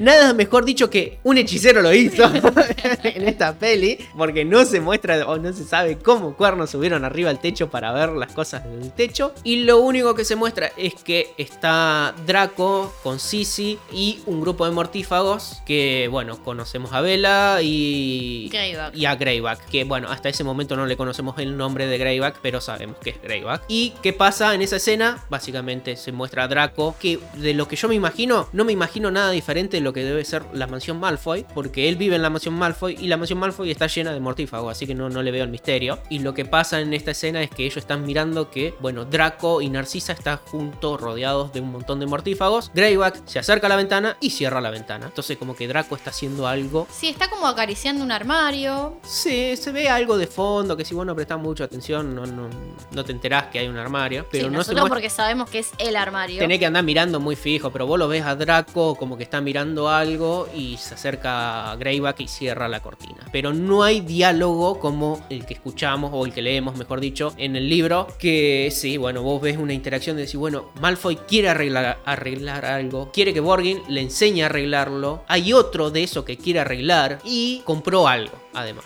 Entonces, te enterás de cosas que Malfoy está tramando que en la peli no te enterás de nada. Tenés que directamente sospechar por el hecho en sí de sospechar. Pero ¿por qué vas a sospechar que del hecho de que Draco esté rodeado De de mortífago mortífagos? cuando- yendo a una tienda oscura de... si él está constantemente rodeado de mortífagos. Si sabemos que están todos en la mansión Malfoy escondidos. ¿Qué sospechas? No sospechas nada, no hay nada sospechoso que estén ahí adentro con un montón de mortífagos. El hecho de escuchar el diálogo de que bueno, eso sí te da a entender que ahí adentro hay algo que los Malfoy quiere y además de que Draco le muestra algo al vendedor que es lo que lo asusta y lo hace obedecer las órdenes de Draco de no vender ciertos artículos, Ayúdame de a hacer esto ayudarlo porque si no te mando a la, la patota. Claro, y de ayudarlo a reparar un objeto. Entonces, eso es lo que está mejor hecho en el libro que te da a entender, pues, decir, bueno, bueno, acá Harry se está enganchando de algo, no por el solamente hecho de decir Draco se manda alguna, sino que tiene motivos. Claro, bueno, Harry sale con la idea de Draco está en una y tuvo razón, este fue el año que Harry tuvo razón y nadie, nadie le dio No. absolutamente pelota. A ver, más adelante, porque con esto estamos terminando por el día de hoy, pero más adelante, cuando apenas sigamos, vamos a ver los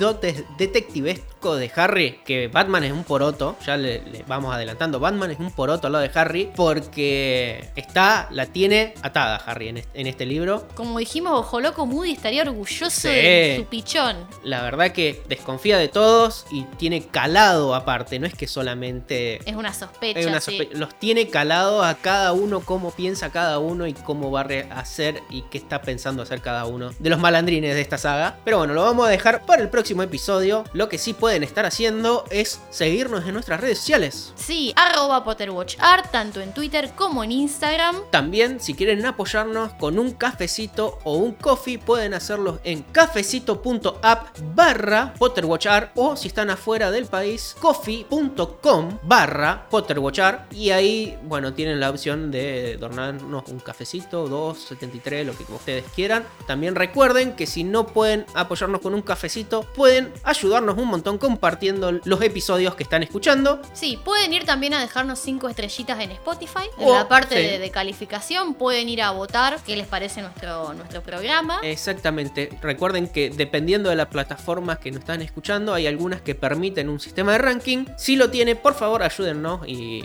y pónganos 5 estrellas. Exactamente. Lo único que le Corta pedimos. la 8. Cinco o nada. Así de simple. Y- Mejor 5. No, cinco digo, o no toquen nada.